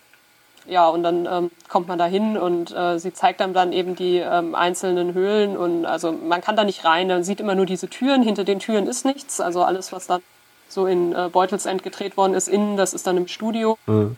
Aber man kann eben da außen rumlaufen und ähm, ja, sie erzählt dann auch so lustige Geschichten. Also wie war das, dass da irgendwie einer angekommen ist, der wollte sich nur unter den Baum setzen und den Hobbit lesen oder nee, den Herr der Ringe lesen und ist dann äh, abends wieder gefahren als Zauberer, als, als, als Hobbit verkleidet, äh, zwei Meter Mann oder sowas. Oder irgendwelche Elfen, die gekommen sind, nur um mit Musik an dem Festzelt zu tanzen, also bei dem Festbaum und dann wieder gefahren sind und so Geschichten. Also das war schon ganz witzig. Ja, und sieht die Landschaft dann wirklich exakt so aus wie im Film oder denkt man sich, wenn man dann da vor Ort ist, dass da im Film doch noch irgendwie ordentlich mit Computern und so nachbearbeitet wurde? Also es ist schon sehr original. Also die ganzen Häuschen sind ja doch alle gebaut und die Berge gibt es auch wirklich so und auch den großen Festbaum, der gibt es so. Ähm, wenn man jetzt da ist, sieht man natürlich im Hintergrund noch die Schafsfarm und hinten steht irgendwo, glaube ich, noch eine Scheune oder sowas. Ähm, also so ein bisschen was ist natürlich schon da, was dann im Film rausretuschiert ah. worden ist, aber es ist doch sehr original. Also es ist, ist schon mal was, da durchzulaufen. Also am tollsten fand ich eigentlich die Gärten. Also die haben überall da noch zwischen diesen äh, Hügeln so kleine Gärten angelegt, die man teilweise auch in dem Film sieht, mit Brunnen und Bienenstöcken und äh, kleinen Feldern und da, da, wächst auch überall was und äh, ja, teilweise stehen da so dauernd Schornsteine noch rum und äh, die kleinen Fenster noch irgendwo links und rechts. Und ähm, ja, sie sind auch unterschiedlich groß. Also manche, manche Höhlen sind wirklich nur so Background-Höhlen, wo wahrscheinlich auch nie jemand stand. Die sind dann sehr klein. Andere sind eben viel größer, um wahrscheinlich auch so Perspektive anzudeuten. Ja, also das fand ich schon ganz cool. Und auch den großen See gibt's und äh, drüben dieses Dorf. Da konnte man nicht hin, aber man konnte es immerhin so über den See sehen und da steht auch diese Wassermühle, die trägt sich auch. Also steht auf der anderen Seite. Ja. ja. Genau, ja, das ist also der Dorf. Ja, man erfährt noch ein paar so. lustige Sachen. Also sie haben halt, das war ja wirklich eine einfache Schafsfarm und sie mussten die ganzen Wege, hat die Armee wohl irgendwie planiert, damit die ganzen äh, Filmtrucks da drüber fahren können und das ganze Equipment liefern können. Und auch die Brücke hat wohl die Armee gebaut und als sie es jetzt renovieren mussten, mussten sie halt dann bei der Armee nach den Plänen fragen, wie sie gebaut worden ist und sowas. Also das, da, es hat schon viel zusammengegriffen und so. Oder zum Beispiel dieser äh, Baum, der auf Beutelsend draufsteht. Da haben sie wohl ähm, irgendwie eine alte Weide gehabt, die haben sie extra gefunden und dann haben sie die ähm, irgendwie zerlegt und haben sie da hingebracht für den ersten Film und haben dann damit gefilmt. Und ähm, ja, dann ist diese, weil das ja dann alles zerlegt war, dieser Baum ist ja natürlich nach dem Film dann zerfallen, weil der äh, ja dann nicht mhm. mehr wachsen konnte. Und ähm, ja, jetzt für den Hobbit brauchten sie aber natürlich wieder genau diesen Baum. Und deswegen steht er ja jetzt aus äh, Fiberglas oder so gemacht, also ähm, irgendwie künstlich, aber der sieht echt toll aus. Also okay. äh, den erkennt man auch sofort wieder. Äh, also ich sehe schon mal, man auch gerade durch die Führung kriegt man irgendwie da viele so, ja, so, so Anekdoten und Geschichten, die, die rund um das Set da irgendwie passiert sind, oder? Ja, das ist schon sehr hilfreich. Also genau. man kann auch gar nicht ohnehin, ja. aber es ist schon auch lustig, da ein paar Infos zu erfahren. Ja, ja. ja gut, ähm, wie, wie, wie ging es weiter auf eurer Reise? Ja, also wir wollten dann eigentlich nach äh, Rotorua. Das ist ähm, eine der größten Städte im äh, Inland. Also das ist kurz, ja, ist eigentlich im, im Prinzip recht zentral in der Mitte. Und ähm, da sollte es eben ganz viel so Geysire und ähm, ja, äh, so Schlammbäder und sowas geben. Also dafür ist es wohl berüchtigt. Und ähm, ja, wir sind dann da hingefahren von Mata Mata aus. Ähm, und man mhm. riecht das da auch gleich. Also wenn man da ankommt, da riecht es komplett nach Schwefel. und ähm, ja, äh, man sieht dann auch, wir sind dann direkt an dem einen, ähm, das ist auch so ein bisschen touristisch vorbeigefahren, äh, wo dann eben so Geysire waren, da, da raucht es dann auch die ganze Zeit und ähm, ja, daher kommt wahrscheinlich auch der Geruch. ja, da waren wir eigentlich recht lange. Genau. Also ich muss sagen, die Stadt ist ziemlich hässlich an sich. Ähm, das, also es ist halt die Geysire überall drumherum und da kann man sich verschiedene angucken und überall gibt es heiße Quellen und Schlammbäder und das, den einen, der großen Geysir, der heißt Tepuya, der bricht auch irgendwie einmal in der Stunde oder zweimal in der Stunde aus. Also den kann man auch wirklich ja. oft beim Ausbrechen sehen. Ähm, dafür ist es halt bekannt, aber in der Stadt selber ist halt nichts los. Also da sind jetzt keine Geschäfte oder sonstige Sehenswürdigkeiten, die man sich angucken möchte. Wir hatten leider auch noch ziemlich Pech mit dem Wetter. Also ich glaube, wir waren drei oder vier Tage da und es hat einfach nur durchgeschüttet. Eigentlich die ganze Zeit. Das war nicht sehr schön. Ich habe vor kurzem äh, eine Episode über Island aufgenommen und da haben wir natürlich auch über die Geysire gesprochen. Und in Island ist es so, dass, ähm, dass die halt einfach so, so mitten in der Landschaft sind und nicht in irgendwelchen Parks abgesperrt oder irgend sowas. Ist das in Neuseeland auch so, dass die einfach wirklich so äh, frei zugänglich in der Landschaft sind? Nee, das ist da schon sehr touristisch ausgebaut. Also da haben sie mittlerweile Geld rausgeschlagen.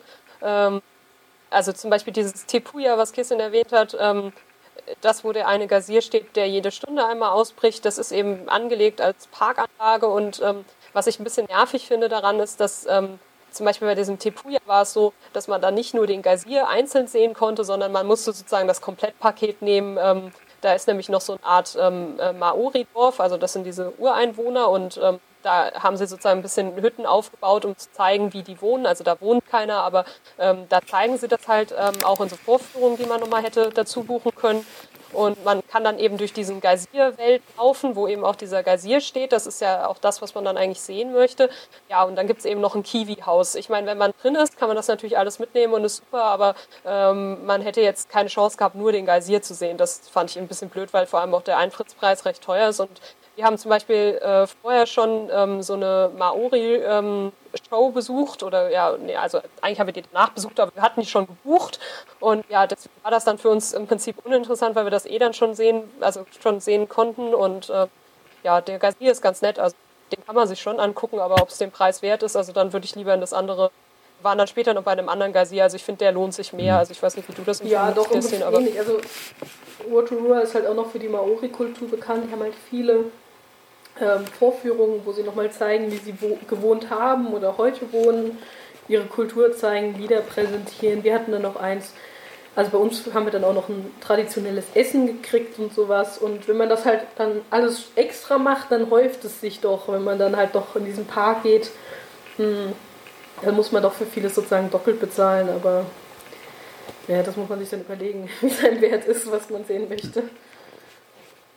Wie, wie ist das denn mit den Maoris? Gibt es noch Maoris, die in Neuseeland einfach so leben oder ähm, leben die mittlerweile auch ganz normal in, in Zivilisation und machen nur noch irgendwelche Shows, um Geld zu verdienen? Nee, die leben da eigentlich schon. Also ähm, das sind immerhin, glaube ich, 15 Prozent der Bevölkerung sind, ähm, also nennen sich selbst Maori oder haben äh, deren Abstammung.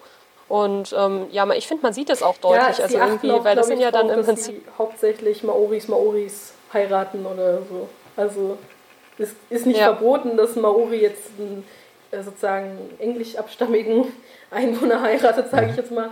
Ähm, aber viele, die traditionell sind, achten da doch drauf. Und deswegen sieht man das doch, wer Maori ist und ähm, wer sozusagen Siedler ist, sag ich mal.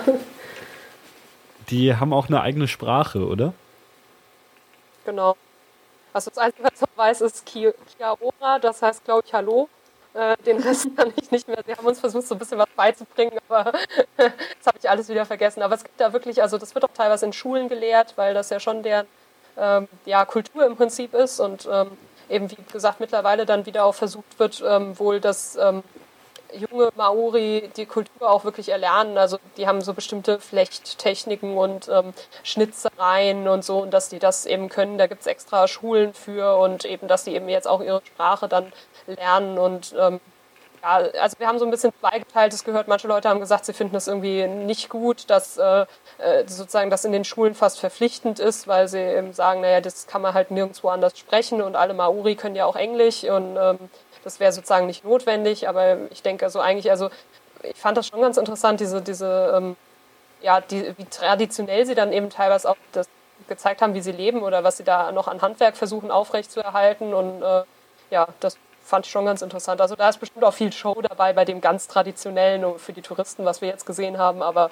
ähm, ja, ich finde allein so von ihrer, also von ihrer Haltung und was sie so wissen, wenn sie da eben wirklich den Leuten was zeigen sollen, das, da merkt man schon, dass da äh, nicht nur zwei Stunden Üben dahinter stecken. Ah, okay. Ja, vielleicht können wir ja mal von unserer Und? Show erzählen. Also wir haben dann abends eine ja. Maori-Show mitgemacht. Die haben ein bisschen außerhalb von diesem Rotorua ähm, Dorf gebaut, was also, wo sie auch leben, in jetzt moderneren Häusern natürlich, aber sie haben auch traditionelle Hütten nachgebaut, da ist sehr viel Schnitzerei drin und die haben dann so eine, ja, so eine Art Tour gebucht, die abends stattgefunden hat. Und da wurden wir dann auch alle, wurden dann mit dem Bus abgeholt und auf der Fahrt wurde uns schon viel erklärt. Also wir mussten zum Beispiel, sind, waren wir irgendwie eine Gruppe von einem anderen Stamm, ähm, die halt zu dem Dorf gekommen genau. ist. Und deswegen mussten wir schon mal einen, einen Häuptling ähm, wählen, der sich dem Dorf präsentiert quasi. Und ähm, das musste dann einer aus unserer Gruppe machen. Da hat sich glücklicherweise jemand gefunden, weil wir schon Angst hatten, dass wir das machen müssen. ähm, und dann wurde uns auch erklärt, was er machen muss und wie wir uns verhalten müssen, dass wir jetzt nicht ähm, irgendwie da groß lachen oder sowas oder irgendwie was rufen, sondern wir sollten halt uns im Hintergrund halten und uns auf unseren Häuptling verlassen sozusagen. Und ja, man sollte zum Beispiel beim Fotografieren sich nicht in die Hocke setzen, weil man dann wohl Angriff äh, signalisiert oder so. Und wir sind dann halt zu dem Dorf gekommen, das ist dann aufgebaut wie so Partisanenzäune und dann musste unser Häuptling sich also nach vorne stellen und wir rechts und links. Und dann fing es an mit Gesängen und Trommeln und dann kamen verschiedene Krieger raus, die dann Kriegstänze vorgeführt haben, auch mit Schreien und Worten. Und was die sehr gerne machen, auch bei ihrem traditionellen Tanz, dem Hacker, ist, dass sie die Augen aufreißen, die Zunge rausstrecken und schreien. Und das sieht natürlich ein bisschen befremdlich aus auch und soll natürlich Angst einflößen. Und naja, dann kamen halt verschiedene Krieger auch raus und irgendwann haben sie uns dann ein, was war es, ein Stock oder sowas? Dann, ja, ja irgendein Zweig, glaube ich, oder so. auf den Boden gelegt und dann hat unser Häuptling im Prinzip die Wahl, ob er es annimmt oder ob er sich irgendwie draufstellt oder sowas und das wäre dann der, die Kriegserklärung gewesen. Aber ihr habt nicht den Maoris den Krieg erklärt? Nee, zum Glück hat unser Häuptling das Richtige getan und Frieden geschlossen. Das wurde dann besiegelt mit dem traditionellen ähm, Hongi. Das ist eine Art eine Begrüßung, bei der man die Nasen aneinander drückt. Ähm, das klingt so wie bei den Eskimos. Ja, so ein bisschen kam es einem vorher. Ja, ähm, das war also, das musste der dann auch mit dem Häuptling machen als traditionelle Begrüßung. Da gibt es auch unterschiedliche Arten, wie man das genau macht. Also bei dem Stamm war es jetzt, dass man das irgendwie zweimal die Nasen aneinander gedrückt hat und dabei die Arme jeweils auf die Schultern des anderen gelegt hat. Und das unterscheidet sich wohl von Stamm zu Stamm. Und danach durften wir halt das Dorf dann betreten und wurden dann zu verschiedenen Hütten geführt, wo uns dann gezeigt wurde, wie halt man zum Beispiel den Hacker tanzt oder wie ein traditionell wie geschnitzt wurde, wie Feuer gemacht wurde wie Kleidung angefertigt wurde. Was gab es denn noch? Es gab noch so ein Spiel mit Geschicklichkeit. Genau, was sie dann auch gegeneinander gespielt haben, ja, wo man irgendwie so Holzstöcke in der Hand hatte, also vier Leute mit Holzstöcken und die mussten dann immer den eigenen Stock loslassen und schnell den nächsten greifen und ähm, ja, so lange halt, bis dann irgendwie der Stock umgefallen ist und der ist dann ausgeschieden. Also so ein bisschen wie, wie heißt das, wo man sich mit den Stühlen draufsetzt, kommen jetzt gerade nicht drauf. Reise nach Jerusalem. genau, genau okay. so in dieser Richtung. Aber das war auch echt schön, weil also einfach von der Stimmung her, es war ja dann dunkel und ähm, die hatten in diesem Dorf überall so Feuer brennen oder ähm, auch so Fackeln stehen und ja, diese kleinen Hüttchen und äh, es waren natürlich alle traditionell gekleidet und ähm, geschminkt und ich fand, es hatte einfach eine tolle Atmosphäre, auch unter diesem Blätterdach dann mitten im Wald, ja, das, das fand ich schon cool. Und sie haben auch immer probiert, uns viel von der Sprache mitzugeben. Wir haben nicht so viel mitgenommen, wie man merkt, aber mhm. sie haben halt auch probiert, dann die Wörter dann zu erklären und ähm, uns viel zu zeigen, also auch ähm, ja. ist vielleicht ja bekannt, die, also Neuseeland ist ja sehr in Rugby interessiert, sage ich mal. Das ist ja sozusagen der Nationalsport. Und da gibt es ja die All Blacks, das ist das nationale Rugby-Team. Und die tanzen vor jedem Spiel auch diesen Hacker, also den traditionellen Tanz der Maori. Ähm, okay. Als sozusagen Kriegserklärung vor dem anderen Team. Das habe ich auch mal live gesehen, das ist wirklich sehr lustig dann. Ähm, und den haben sie halt auch gezeigt. Also das haben sie dann später haben sie noch eine Vorführung gemacht, wo sie auch Lieder gesungen haben und ähm, dann auch ein bisschen erklärt haben, um was es in den Liedern geht. Das sind natürlich auch traditionelle alte Geschichten und dann haben sie halt auch nochmal den Hacker getanzt. Aber ist es so, dass die, die Maoris dann heutzutage eigentlich gar nicht mehr so, so traditionell leben, wie es euch jetzt da gezeigt wurde, sondern dass die auch ganz normal am modernen Leben teilnehmen und das quasi jetzt nur, nur irgendwie für, für Touristen und zur Show gemacht wird? Oder gibt es wirklich Maoris, die noch so leben, wie ihr jetzt da gesehen habt? Ja, also es leben auf jeden Fall sehr viele modern, teilweise eben in so Wohnsiedlungen, also modern eben für neuseeländische Verhältnisse. Ähm, und äh, man muss auch sagen, dass, ähm, also ich weiß gar nicht mehr, wo das war, aber irgendwo haben sie erzählt auch nochmal, dass es denen meistens nicht so gut geht, weil ähm, es da auch sehr viel Kriminalität gibt und ähm, ja eben sehr viel Konfliktpotenzial auch zwischen ähm, Maori und, und weißen engländischen, also nee, nicht engländischen, ja, englischen ähm, Abkommen. Und weil zum Beispiel in diesem Dorf, wo wir jetzt waren, da leben die zwar nicht in den Hütten, aber sie leben immerhin ähm, in so Häusern, die hinten dran stehen, die auch nicht total modern aussehen, also auch Holzhütten sind und da war mir jetzt keiner drin, also ich weiß nicht, was da alles installiert ist und was sie dann wirklich haben, aber da leben sie im Prinzip noch im Wald und haben ihr großes Haus, in dem sie gemeinsam essen und also mhm. es gibt auch Leu äh, Maori, die da traditioneller okay. wohnen. Ja, im Prinzip noch das gemeinsame Essen. Ähm, also wir wurden da erst zum Platz geführt, wo sie ähm, im Boden das Fleisch haben und die Kartoffeln. Es gab Lammfleisch und äh, Süßkartoffeln. Das ist also Süßkartoffeln ist da viel verbreiteter wohl als normale Kartoffeln. Und ähm, ja, das wurde dann aus dem ähm, Boden geholt. Also da waren da mehrere Decken drüber und dann war das äh, in, in, was war das im Körb? Ich glaube in so Körben. Ich glaube schon. Ja. Ja, genau. Und da waren da eben ganz viele Steine drin, also heiße Steine, die sie dann vorher ähm, warm gemacht hatten, dass das eben durchgart. Und ähm, ja, dann wurden wir im Prinzip in so eine große Halle geführt, wo sie dann äh, gemeinsames Essen gemacht haben. Und da hatten sie dann auch, also ich nehme an, dass da hinten dran auch noch eine ähm, Küche war. Und da haben sie dann noch mehr gehabt als nur das, was aus dem Ofen, also aus dem traditionellen Ofen geholt hat. Da gab es dann dann äh, auch normales, ähm, normale Kartoffeln noch und äh, Karottengemüse und äh, auch noch anderes Fleisch und Fisch gab es, glaube ich, auch. Ja, verschiedene Soßen und Salate noch. Also das war schon echt äh, reichhaltig. Und äh, als Nachtisch hatten sie dann sogar noch die typischen neuseeländischen Nachtisch, also Pavlova. Das ist so ein ähm, so Eiweißtorte im Prinzip, also wie Baiser-Torte, genau, Baiser-Torte mit äh, Früchten dran. Ja, da konnte man sich dann, konnte man dann gut zuschlagen. Also das schmeckte auch echt nicht schlecht aus diesem Holzofen. Also das war mal was ganz anderes. Also gerade die Süßkartoffeln schmecken dann ganz anders, als wenn man die hier in Deutschland so in der Pfanne macht oder im, im Dampfgart oder so. Es riecht natürlich dann immer nach diesem äh, Kohlen und nach dem Holz. Ja, das war schön. Okay, und dann äh, seid ihr noch weiter nach Süden gefahren, oder? Euer Ziel war ja einmal quasi an die Südkante der Nordinsel zu fahren. Genau. Äh, hatten wir noch was in Wellington? Ja, genau, kurz nach Wellington, äh, ne, ne, Wellington, Quatsch, nach Rotorua, äh, sind wir ähm, mehr durch Zufall noch an ähm, dem eigentlich interessanteren Geysirpark vorbeigefahren. Also wir wollten Richtung nee, Napier und Hastings fahren. Das sind zwei Küstenregionen. Äh, wir wollten dahin, weil es äh, teilweise hieß, dass es da auch ähm, Kiwis äh, zu sehen gibt, also die Früchte sozusagen am Baum konnte man da vielleicht sehen und dass man da vor allem auch gut Wein, ähm, Weinbaugebiete findet und äh, nach, wie heißt das, Weingüter. Und ähm, ja, wir sind dann eben durch Zufall, als wir da losgefahren sind, auch recht mor früh morgens aus Rotorua, äh, kommen wir plötzlich an einem Schild äh, vorbei, was sagt, dass da das äh, Waiotaupo äh, Wonderland ist. Und ähm, ja, davon hatte ich schon gelesen und habe dann gleich gesagt, oh, da müssen wir hin, da, äh, das soll so toll sein. Ja, und dann sind wir da auch hin.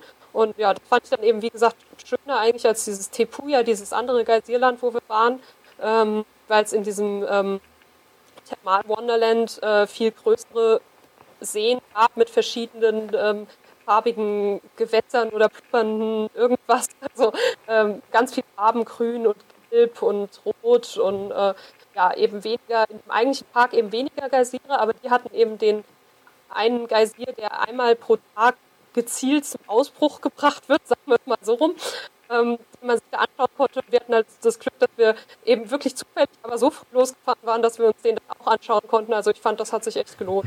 Äh, weißt du, wie man den Geysir künstlich zum Ausbruch bringt? Ja, das hat man gut gesehen. Da kam ja, nämlich also, jemand, also wir haben uns auch gewundert, ja. wie man es machen kann. Ähm, da kam aber dann einer, der hat dann so ein bisschen erklärt, wie sie darauf gekommen sind. Also das, da haben wir mal irgendwie Gefängnisinsassen wollten da Bahn gehen und wussten nicht, dass da ein Geysir ist und haben halt Seife benutzt und plötzlich ist der Geysir ausgebrochen. Und so machen sie es heute auch noch. Also sie schütten einfach ein Päckchen Seife rein. Und da er sozusagen eh einmal in 36 Stunden ungefähr ausbrechen würde, können sie es so provozieren, dass er ausbricht. Das ist wirklich ganz lustig. Okay. Also es sieht im Prinzip aus ähm, wie so ein kleiner Mini-Vulkan, also so, geht dann so ein Stück nach oben, ähm, ist alles so ein bisschen felsig und ähm, ja, dann kommt eben da wirklich ein Mann, erklärt kurz was mit dem Mikrofon, wirft dann ein Paketchen Seife da rein und äh, springt dann noch ein bisschen weiter und geht dann irgendwann weg und es fängt dann an zu blubbern. Und ja, dann kurze Zeit später äh, kommt dann auch schon eine Fontäne hoch. Also die war dann auch wirklich ordentlich. Also die hatte bestimmt ihre 25 Meter oder sowas. Und ähm, ja, dann äh, kann man natürlich da Moment den Gazi anschauen und das ist dann auch wohl relativ schnell wieder frei. Also der bricht schon vielleicht 20 Minuten oder sowas aus, aber ähm, ja, danach ist eben auch dann wieder äh, Ruhe bis zum nächsten Tag. okay. Ähm, und dann, dann seid ihr an die, ähm, an die Ostküste gefahren. Genau. Na. Genau. Nach Napier sind wir dann. Also es gibt da zwei Orte, Napier und Hastings. Ähm, wir sind dann nach Napier gefahren äh, liegt im Prinzip schon ziemlich weit auch Richtung Süden runter. Also da sind wir ein ganzes Stück gefahren. Wir haben ein bisschen den ganz Osten ausgelassen. Man kann ja halt auch nicht alles schaffen. Ähm, ja, wir wollten halt wegen dem Wein runter, wie Simone schon mal gesagt hat. Da gab es auch ein sehr schönes Weingut, was halt auch, ja, das ist dann schon ein älteres Gebäude, da wird man hier sagen, na gut, das ist halt vielleicht 100 Jahre alt, vielleicht 200, wenn es hochkommt, sozusagen. Ich weiß nicht, weißt du noch genau, wie alt es war, Simone? Nee, das weiß ich auch nicht, aber vielleicht ist das, also es, es ist so gemacht wie so eine alte, ähm, ja, wie so ein Farmerhaus oder sowas, also so weiß getüncht und äh, mit Veranda und so, also ähm, steht dann eben so ein bisschen oben halb auf dem Hügel, links und rechts sind Weinberge, also äh, sieht auch ganz nett aus. Man fährt da so eine Allee entlang, das ist auch ganz untypisch, dass da die Straßen irgendwie gut aussehen, also da sah es mal gut aus. Ähm, ja, und kommt dann da so ein bisschen den Berg hoch zu diesem Weingut. Genau. Ist es dann da generell eine bergige Region? Nee, eigentlich gar nicht. Also äh, man muss dazu sagen, ähm, das Napier ist, hat eine ganz besondere Geschichte. Ähm, da gab es ähm, irgendwie, ich glaube, 1940, nee, weiß es noch genau, Kirsti? Oder? Beim ja, 20er Jahre. Ja, kann gut sein. Ich weiß es nicht mehr genau. Also irgendwie noch in diesem Jahrhundert jedenfalls gab es ein mächtiges Erdbeben. Ähm, und ich weiß nicht mehr, welche Stärke es hatte, aber was die Ausmaße davon war, war, dass ähm, da sich ein ganzes Land äh, zwei Meter aus dem Meer erhoben hat. Also die eigentliche Stadt lag eigentlich früher mal am Meer, ein ganzes Stück weiter äh, sozusagen heute Richtung äh, Land. Und äh, da gab es eben dieses riesen Erdbeben, dabei ist die ganze Stadt zerstört worden und vorne hat sich so ein ganzes Gebiet aus dem Meer erhoben sozusagen. Und ähm, ja, da haben sie dann sozusagen die äh, neue Stadt dann drauf aufgebaut und äh, da gibt es auch so einen Berg in der Stadt, der kommt einem schon sehr komisch vor, wenn man da ankommt, weil das, äh, ja, es, es, geht dann so wirklich sehr steil nach oben und äh, darum ist wirklich alles recht flach und äh, das war wohl früher mal eine Insel und die ist jetzt heute eben mit zum Festland dazugekommen. okay. Und deswegen ist da im Prinzip alles recht flach. Also es gibt dann erst so ein Stück weiter hinten ein paar Hügel, da wo auch dann das Weingut ist. Ähm, ja, und vorne ist das eben wirklich wie so ein Plateau eigentlich, also so kerzengerade im Prinzip. Und äh, da gibt es dann auch Kiwi-Anbau, oder wie? Also das stand bei uns überall drin, dass man da das machen könnte. Äh, wir sind halt zur falschen Zeit da gewesen. Also um die Jahreszeit konnte man das wohl nicht sehen.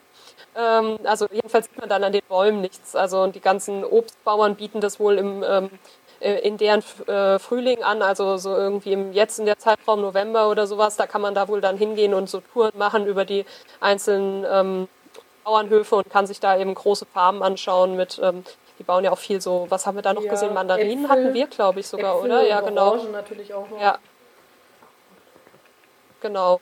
Und wir haben dann im Prinzip nur diese Weingüter mhm. gemacht. Also ähm, man muss jetzt, was man schön machen kann in Neuseeland, ist immer zu diesen Informationszentren gehen. Das haben wir da das erste Mal genutzt, ähm, weil wir da nicht richtig eine Unterkunft gefunden hatten vorher. Und nachfragen wollten, wie das mit diesen ähm, Winzereien oder Weingütern aussieht, ob wie man da irgendwie eine Tour machen kann oder eine Weinprobe oder wie auch immer. Und das war da in der ähm, Eizeit heißen die, das war bei denen ganz an der, an der Stadt. Und da hatten wir dann einen sehr netten, ähm, ja, wie nennt man die, also jemand, der arbeitet, ähm, und das war eben sehr lustig, weil wir erst da rumstanden und auch irgendwie nach, ähm, nach Broschüren gesucht haben und geguckt haben. Und dann haben wir schon angefangen, mit dem uns zu unterhalten. Und äh, es ist ja dann immer so, wenn man mit jemandem spricht, spricht man ja eigentlich in Englisch, aber wenn man dann untereinander spricht, spricht man wieder Deutsch. Und dann hatte sich das irgendwie so fünf Minuten angehört, äh, als wir uns irgendwie nicht entscheiden konnten und meinte dann äh, danach, ja, noch Deutsch sprechen, das auch. Also, hat uns erstmal fünf Minuten zugehört, das ja, Ich glaube, er fand es lustig, weil es geht, glaube ich, ums Hotel und der hat uns irgendwie ja. was vorgeschlagen. Wir waren so, ah, das ist ein bisschen teuer und hm, wir haben ja vielleicht auch das gesehen und so. Und dann kam er irgendwann mit, ja, wir können auch Deutsch reden. Ja. das war immer ganz lustig, aber das ist wirklich gut, das haben wir dann später öfters genutzt. Also die ähm, können einem gut beraten und wir hatten dann dort, glaube ich, auch ein Upgrade für ein Zimmer. Also weil wir dann irgendwie das billigere Zimmer wollten und das gab es dann nicht mehr. Und dann hat die gesagt, ja, dann bring, kommen sie trotzdem her und sie kriegen dann das teurere zum selben Preis. Und ähm, da kann man vielleicht schon okay. ein paar Schnäppchen machen, sozusagen. ähm, auch ja, da haben wir auch immer ganz ja? gute Empfehlungen eigentlich bekommen, also sowohl halt für das, äh, für war für dieses äh, Hostel oder wie das dann noch immer hieß, Ferienpark, glaube ich. Um, als dann auch eben, ähm, der hat uns dann empfohlen, dass er gleich da bei dem Weingut anruft, dass wir da abends zum Essen kommen können. Und der hat uns gleich eine Tour vermittelt für den nächsten Tag, dass wir da einmal ähm, durch die beiden Städte fahren können und mit ähm, so einem Guide uns die anschauen können, dass die uns ein bisschen was darüber erzählen. Ja, und das haben wir dann eigentlich auch gemacht. Das war also wirklich, das fand ich auch eine schöne Tour. Mm, also wir sind da mit so einem kleinen Minibus rumgefahren mit einer sehr engagierten Dame und die hat uns dann im Prinzip diese Geschichte erzählt, was ich gerade erzählt habe, dass das mit dem Erdbeben, äh, wie das ausgesehen hat. Da hatte sie dann auch teilweise Bilder.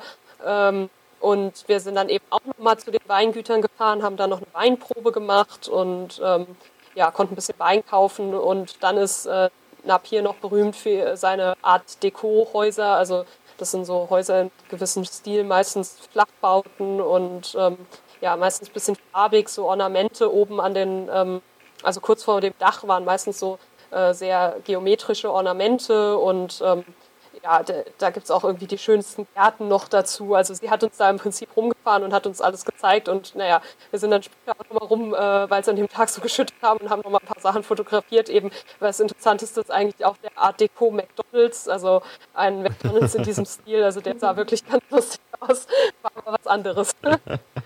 Ähm, weil, also auch wenn ihr jetzt den Kiwi-Anbau nicht gesehen habt, aber die Kiwi spielt ja in, in, Neuseeland sicher eine große Rolle. Wahrscheinlich kann da die, die Kirsten mehr dazu sagen.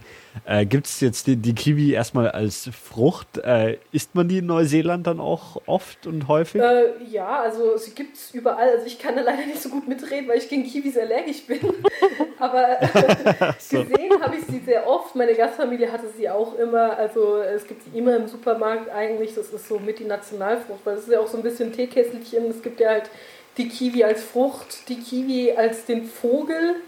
Das ist ja der einheimische Vogel Neuseeland, die Kiwis. Also das Aha. auf Englisch ist dann besser, weil man hat man dann die Kiwi Fruits, dann die Kiwi Birds und dann die Kiwis, was halt dann die Menschen sind quasi. Also wenn man Neuseeländer meint, dann kann man den auch als Kiwi anreden. Ja. Das geht immer ganz gut. Oder sie nennen sich selber auch so. Also es ist jetzt wirklich so ein Spitzname, den sie sich gerne geben. Ähm, ja, hat Kiwi Birds, also die, die Vögel muss man am besten einfach mal googeln, da hat man ein besseres Bild von, glaube ich. Das sind halt so äh, kleine Vögel mit langem Schnabel, äh, meist braun, buschigem Fell. Fliegen können sie, glaube ich, gar nicht, also nicht wirklich Vögel. Nee. ähm, ich finde sie auch gar nicht ja, so klein. Also sie sind schon so ein bisschen wie ja. Dachse oder sowas vielleicht. Ja, oder? Klein sind sie nicht. Und, und wo sieht man die dann in Neuseeland? Also ist das so, wie, wie man in Deutschland vielleicht Tauben rumfliegen sieht? Also, nee. Also dass sie wirklich überall sind oder nicht? Nee, so, so, so oft kommen sie leider nicht vor. Sie sind auch ein bisschen ähm, bedroht, sage ich mal, weil irgendwie sehr viele Jungtiere wohl nicht überleben. Deswegen probieren sie sie auch sehr zu schützen. Also man kann sie natürlich im Zoo sehen, habe ich in Auckland gesehen. Ähm, es sollte sie bei den Kauri Forest stand öfters dran, dass es hier Kiwis geben könnte. Die sind aber nachtaktiv, also ähm, da müsste man dann nachts kommen. Ähm, wir haben sie in Rotorua dann nochmal gesehen, weil es da extra ein Kiwi-Haus gab, in dem es dann halt auch dunkel ist am Tag, also es dann abgedunkelt ist, dass sie auch rauskommen, dass man sie sehen kann als Tourist. Ähm, es gibt wohl noch so ein paar Brutstellen, also es gibt, sieht man sie nicht überall. Man muss schon ein bisschen an spezielle Orte fahren und dann ähm, kann man wohl im Sommer halt auch campen, also übernachten dann irgendwo auf einer Wiese und dann halt gucken, ob man welche sieht. Also. Okay, also ihr habt sie so in, in freier Wildbahn eigentlich gar nicht gesehen, nur immer wenn sie irgendwie speziell da gehalten wurden. Ja, genau. Also ich habe sie in freier Wildbahn leider gar nicht sehen können. Das ist dann im Sommer wahrscheinlich besser, wenn man da wirklich draußen noch übernachten ah. kann. Ah, okay. Ja. Na gut, ähm, soweit zu, zu Napier und Hastings oder gibt es da noch Geschichten oder sollen wir noch weiter nach Süden gehen?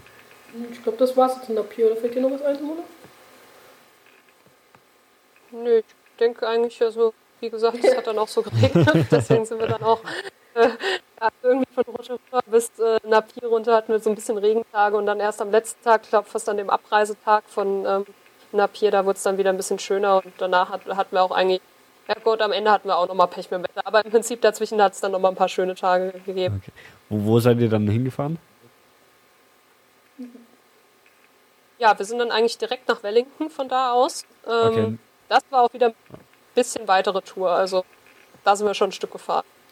Und Wellington liegt dann eben ganz äh, an der Südküste der Nordinsel. Genau, Südküste der Nordinsel, ja. Das liegt dann ganz, ganz im ja. Süden. Ähm, da sind Aha. wir, glaube ich, wirklich auch irgendwie morgens um neun losgefahren, waren noch erst gegen Mittag irgendwie da um zwölf, eins mhm. oder so. Äh, wir sind aber auch zwischendurch noch hoch auf einen Berg, das hieß, wie hieß, oh das kann ich aussprechen. Äh, PKK. Ja, das hieß, glaube ich. Heißt die. Also es sind sehr viele maorische Namen, genau. auch die Straßen und Städte und sowas, das kann man immer alles gar nicht aussprechen irgendwie. Aber da war so eine Aussichtsplattform, wo man halt wirklich sehr weit gucken konnte. Wir hatten dann, wie gesagt, auch einen schöneren Tag erwischt, wo das Wetter ein bisschen besser war. Ähm, und da hatte man wirklich einen schönen Ausblick auch aufs Meer und ähm, die Strände, die da wirklich sich sehr lang ziehen. Und wo war das jetzt? In Wellington selber schon oder noch irgendwo davor? Das war ein Stückchen davor. Also danach sind wir, glaube ich, nur noch so eine Stunde gefahren. Das war halt, lag halt quasi auf dem Weg. Okay. Ja. Und dann sind wir, glaube ich, eigentlich nur von dort direkt nach Wellington rein. Ähm, also Wellington ja. ist ja mittlerweile die Hauptstadt. Früher war es ja nicht mehr. Man hat sie auch eigentlich nur zur Hauptstadt gemacht, weil es halt in der Mitte von beiden Inseln liegt. Also sonst hat das eigentlich keinen großen Grund. ähm, Was war davor die Hauptstadt? Äh, die vorige Hauptstadt liegt ganz oben bei der Bay of Islands, wo ich war. Ähm, ich weiß jetzt gerade gar nicht mehr, wie die hieß. Also das ist ein ganz kleines Dorf. Da wohnen vielleicht okay. 3000 Einwohner oder so. Und ähm, irgendwann haben sie halt gesagt, nee, komm, dann legen wir es mal in die Mitte der Insel. Und äh, Genau, äh, genau. Russell hieß die wohl die Stadt, ja. oder? Das liegt bei den Bay of Islands, also sehr im Norden und es ist wirklich, also ich war dann auch dort und es ist ein sehr kleines Städtchen.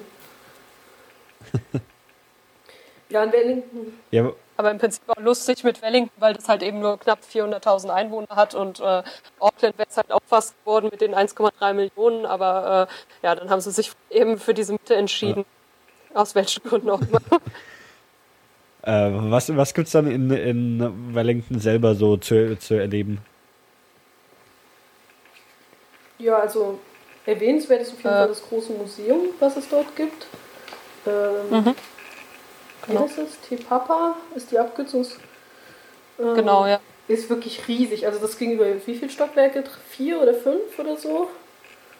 Ja, ich glaube sogar kostenlos, fünf. Das muss man wirklich erwähnen. Also das ist nicht immer der Fall, aber das ist halt, halt irgendwie sozusagen das Nationalmuseum ist kostenlos und fängt wirklich bei dem Maori an über moderne 80er Jahre, Erdbeben, Natur, was weiß ich. Also man konnte sich alles angucken im Prinzip, weil da wirklich zwei Tage drin verbringen können, ohne sich zu langweilen wahrscheinlich.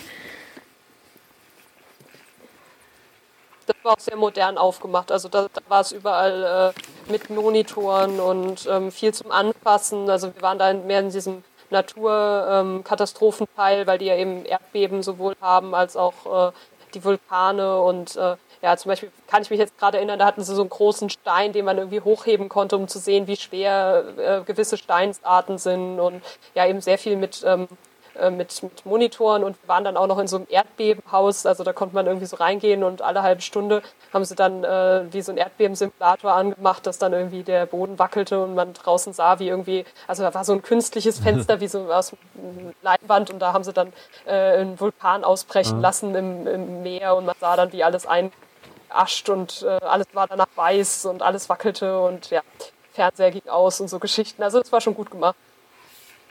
Okay. Äh, noch mehr Sehenswürdigkeiten aus Wellington? Ähm. Ja, also wir haben dann im Prinzip, was, was wir beide jetzt hauptsächlich gemacht haben, war noch eben so eine kleine Herr der Ringe-Tour. Ähm, die konnten wir auch in der Eiszeit buchen. Ähm, da sind wir auch wieder mit so einem kleinen Bus rumgefahren. Da waren zum Glück auch noch ein paar andere dabei. Ähm, also waren wir nicht nur zu zweit, sondern da waren Kanadier, glaube ich, dabei und äh, äh, ich weiß nicht mehr, was war da noch dabei, ist ja auch egal. Also ein paar äh, andere Touristen, sagen wir mal. Und ähm, ja, da sind wir rumgefahren und konnten uns noch so ein paar Plätze angucken in der Nähe von Wellington, die ähm, Drehorte waren. Also unter anderem zum Beispiel ein Steinbruch, wo sie wohl äh, Minas Tirith und ähm, Helms Klamm genau gedreht haben. Äh, den Park, wo sie Eastgard aufgebaut haben, als es noch nicht so industrialisiert war. Und ähm, das haben wir dann noch gesehen.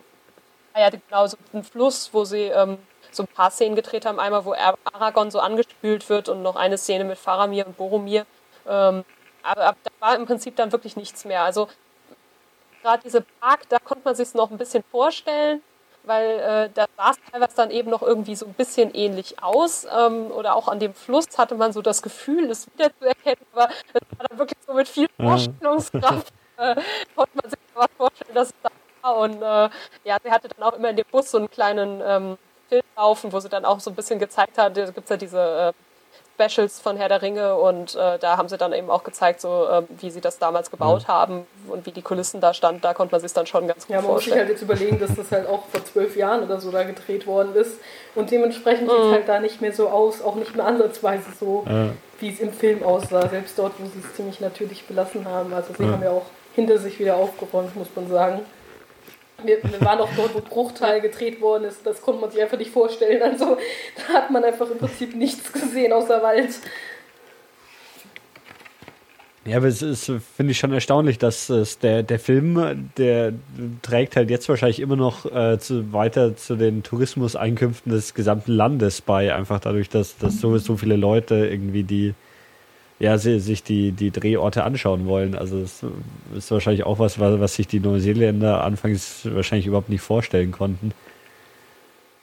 Ja, also kann ich mir gut vorstellen, weil sie gerade eben sowas wie die Pflanzen. Also sie haben oft erzählt, dass sie äh, zum Beispiel bei Bruchtal alle Pflanzen, die sie da ausgepflanzt haben, um da irgendwas hinzustellen, haben sie in ein Gewächshaus äh, stecken müssen und dann später genau an derselben Stelle wieder einpflanzen. und äh, das ist natürlich so Sache, da würde man jetzt heute sagen, ja, hätten sie es doch mal stehen lassen, dann könnte man sich das jetzt anschauen oder so. Aber ähm, ja, das ist halt alles wieder abgebaut worden. Da sieht man wirklich gar nichts mehr.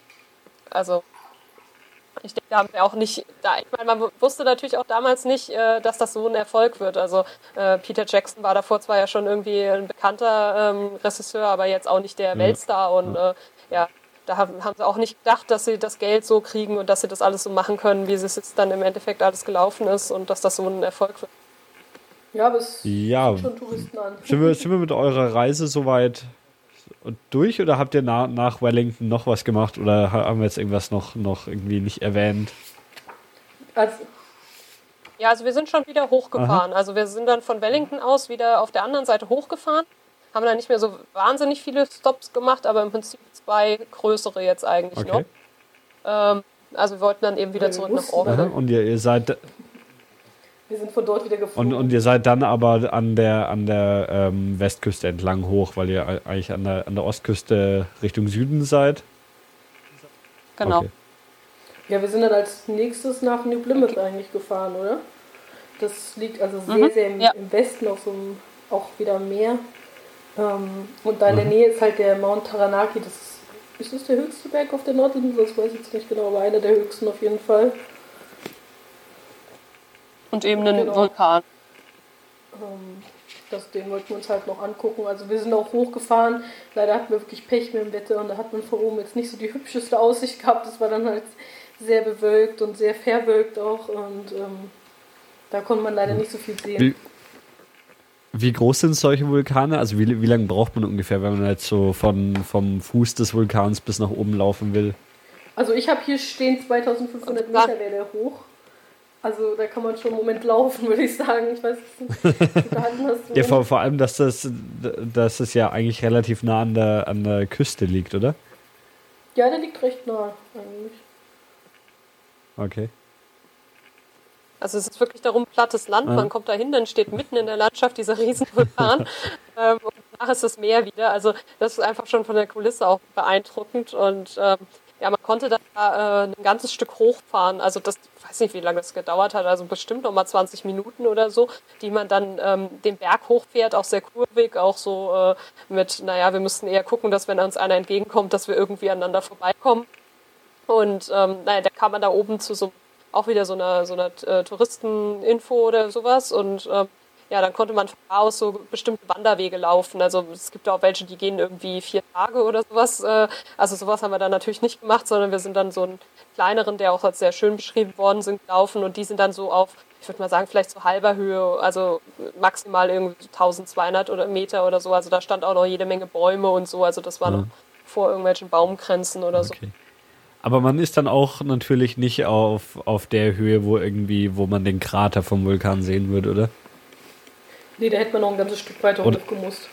Ja, Also das war halt auch mit den Witterungsbedingungen leider nicht möglich, sonst ja. hätten wir überlegt, noch höher zu wandern. Ähm, aber ja. man kann schon ziemlich weit hoch, glaube ich. Also ob man den Krater da jetzt gucken kann, weiß ich jetzt nicht. Ah, okay. Ähm, dann noch die eine zweite Station, meinte ihr, die ihr auf dem Rückweg eingelegt habt?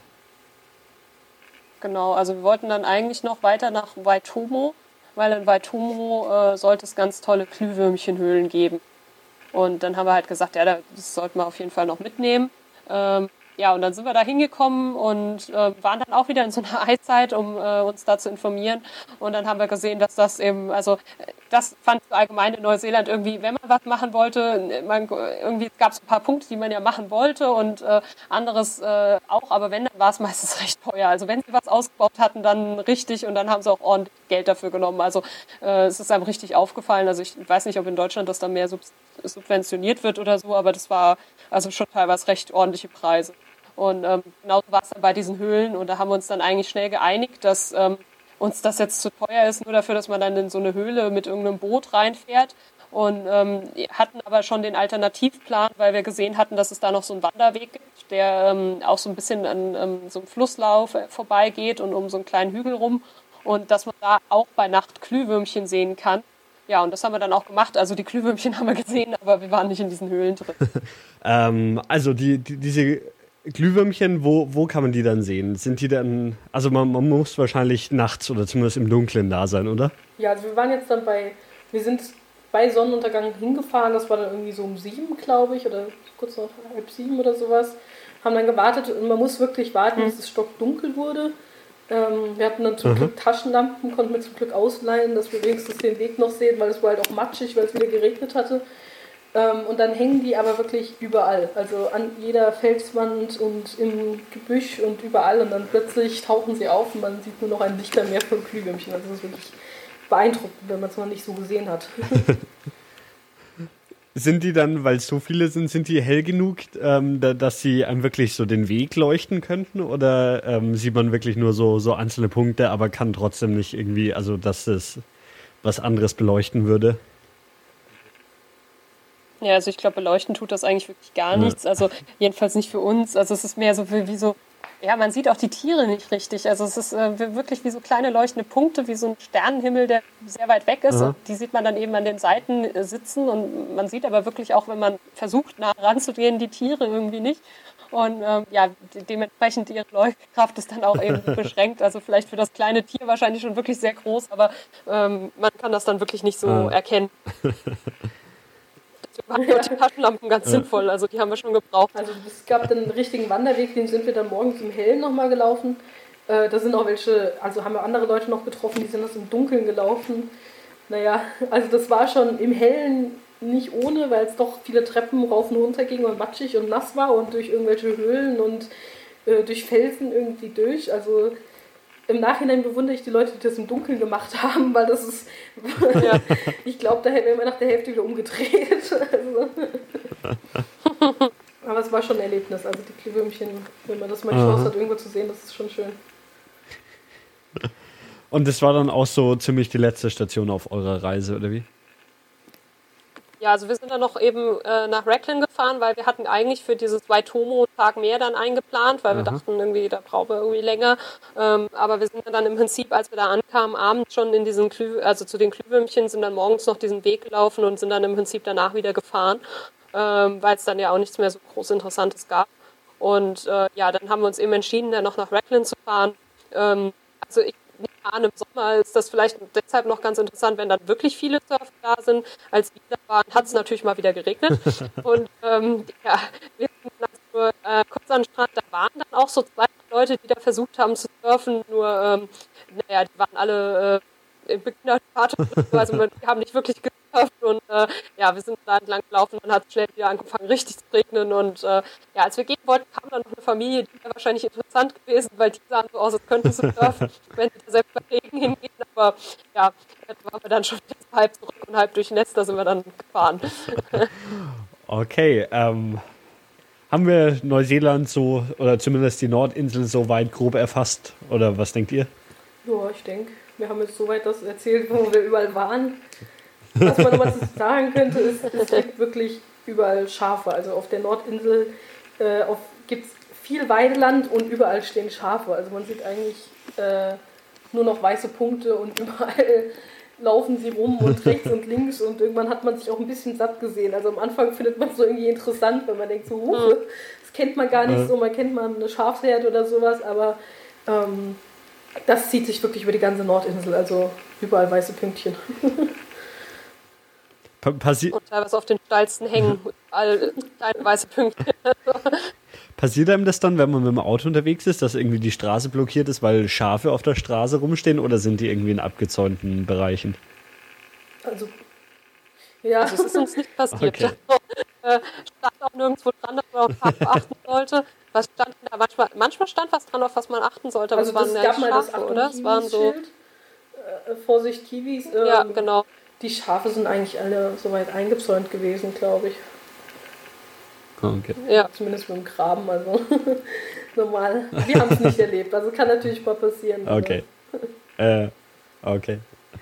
Ja, und dann könnte man eben noch erwähnen, ähm, so vom Essen, also wir sind oft abends äh, essen gegangen ähm, und äh, natürlich kriegt man manchmal auch so thailändisch oder chinesisch, das gibt es schon, aber sie haben halt sonst ähm, irgendwie immer ihre typischen Gasthäuser und äh, ja, da ist das Essen auch irgendwie immer recht gleich. Also natürlich in der Qualität unterschiedlich, aber ähm, es gibt dann eben sehr viel Lammfleisch, weil das natürlich da dann überall äh, ja auch, wie wir gehört haben, angebaut wird. Und ähm, ja, dann äh, ist es aber auch sehr, ich weiß nicht, Englisch, weiß ich nicht gar nicht, aber so, ähm, ja, eben äh, hauptsächlich Fleisch. Dann gibt es noch so, so Taco-Chips mit äh, so Chili-Zeug drinne. Was haben wir denn noch gegessen? Ihr hattet Lammbraten ja, eben. manchmal, aber jetzt auch nicht im Übermaß, obwohl sie ja so viel mehr drumherum haben. Ähm, Burger. Ja. Burger gibt es überall. Genau. Also. ja, genau. Burger gibt es also. Oh. Ja, und das, das, hat dann am Ende schon fast ein bisschen aufdringlich. Ich hatte keine Lust mehr auf Also habe ich nicht gedacht, dass das passieren kann, aber ja. Und ja, zum Nachtisch mussten wir immer ähm, dann Apple Crumble essen. Also das war richtig lecker. Das ist so ähm, Apfelmus mit oben äh, Butterstreuseln drauf, also wie so ein Streuselkuchen im Prinzip. Und das ist echt lecker. Okay. Ja. Ja, ich würde sagen, dann haben wir viel Spannendes über Neuseeland gehört. Ähm, danke euch beiden. Schön. Vielen Dank. Und ich sage Tschüss und bis zum nächsten Mal. Tschüss. Tschüss.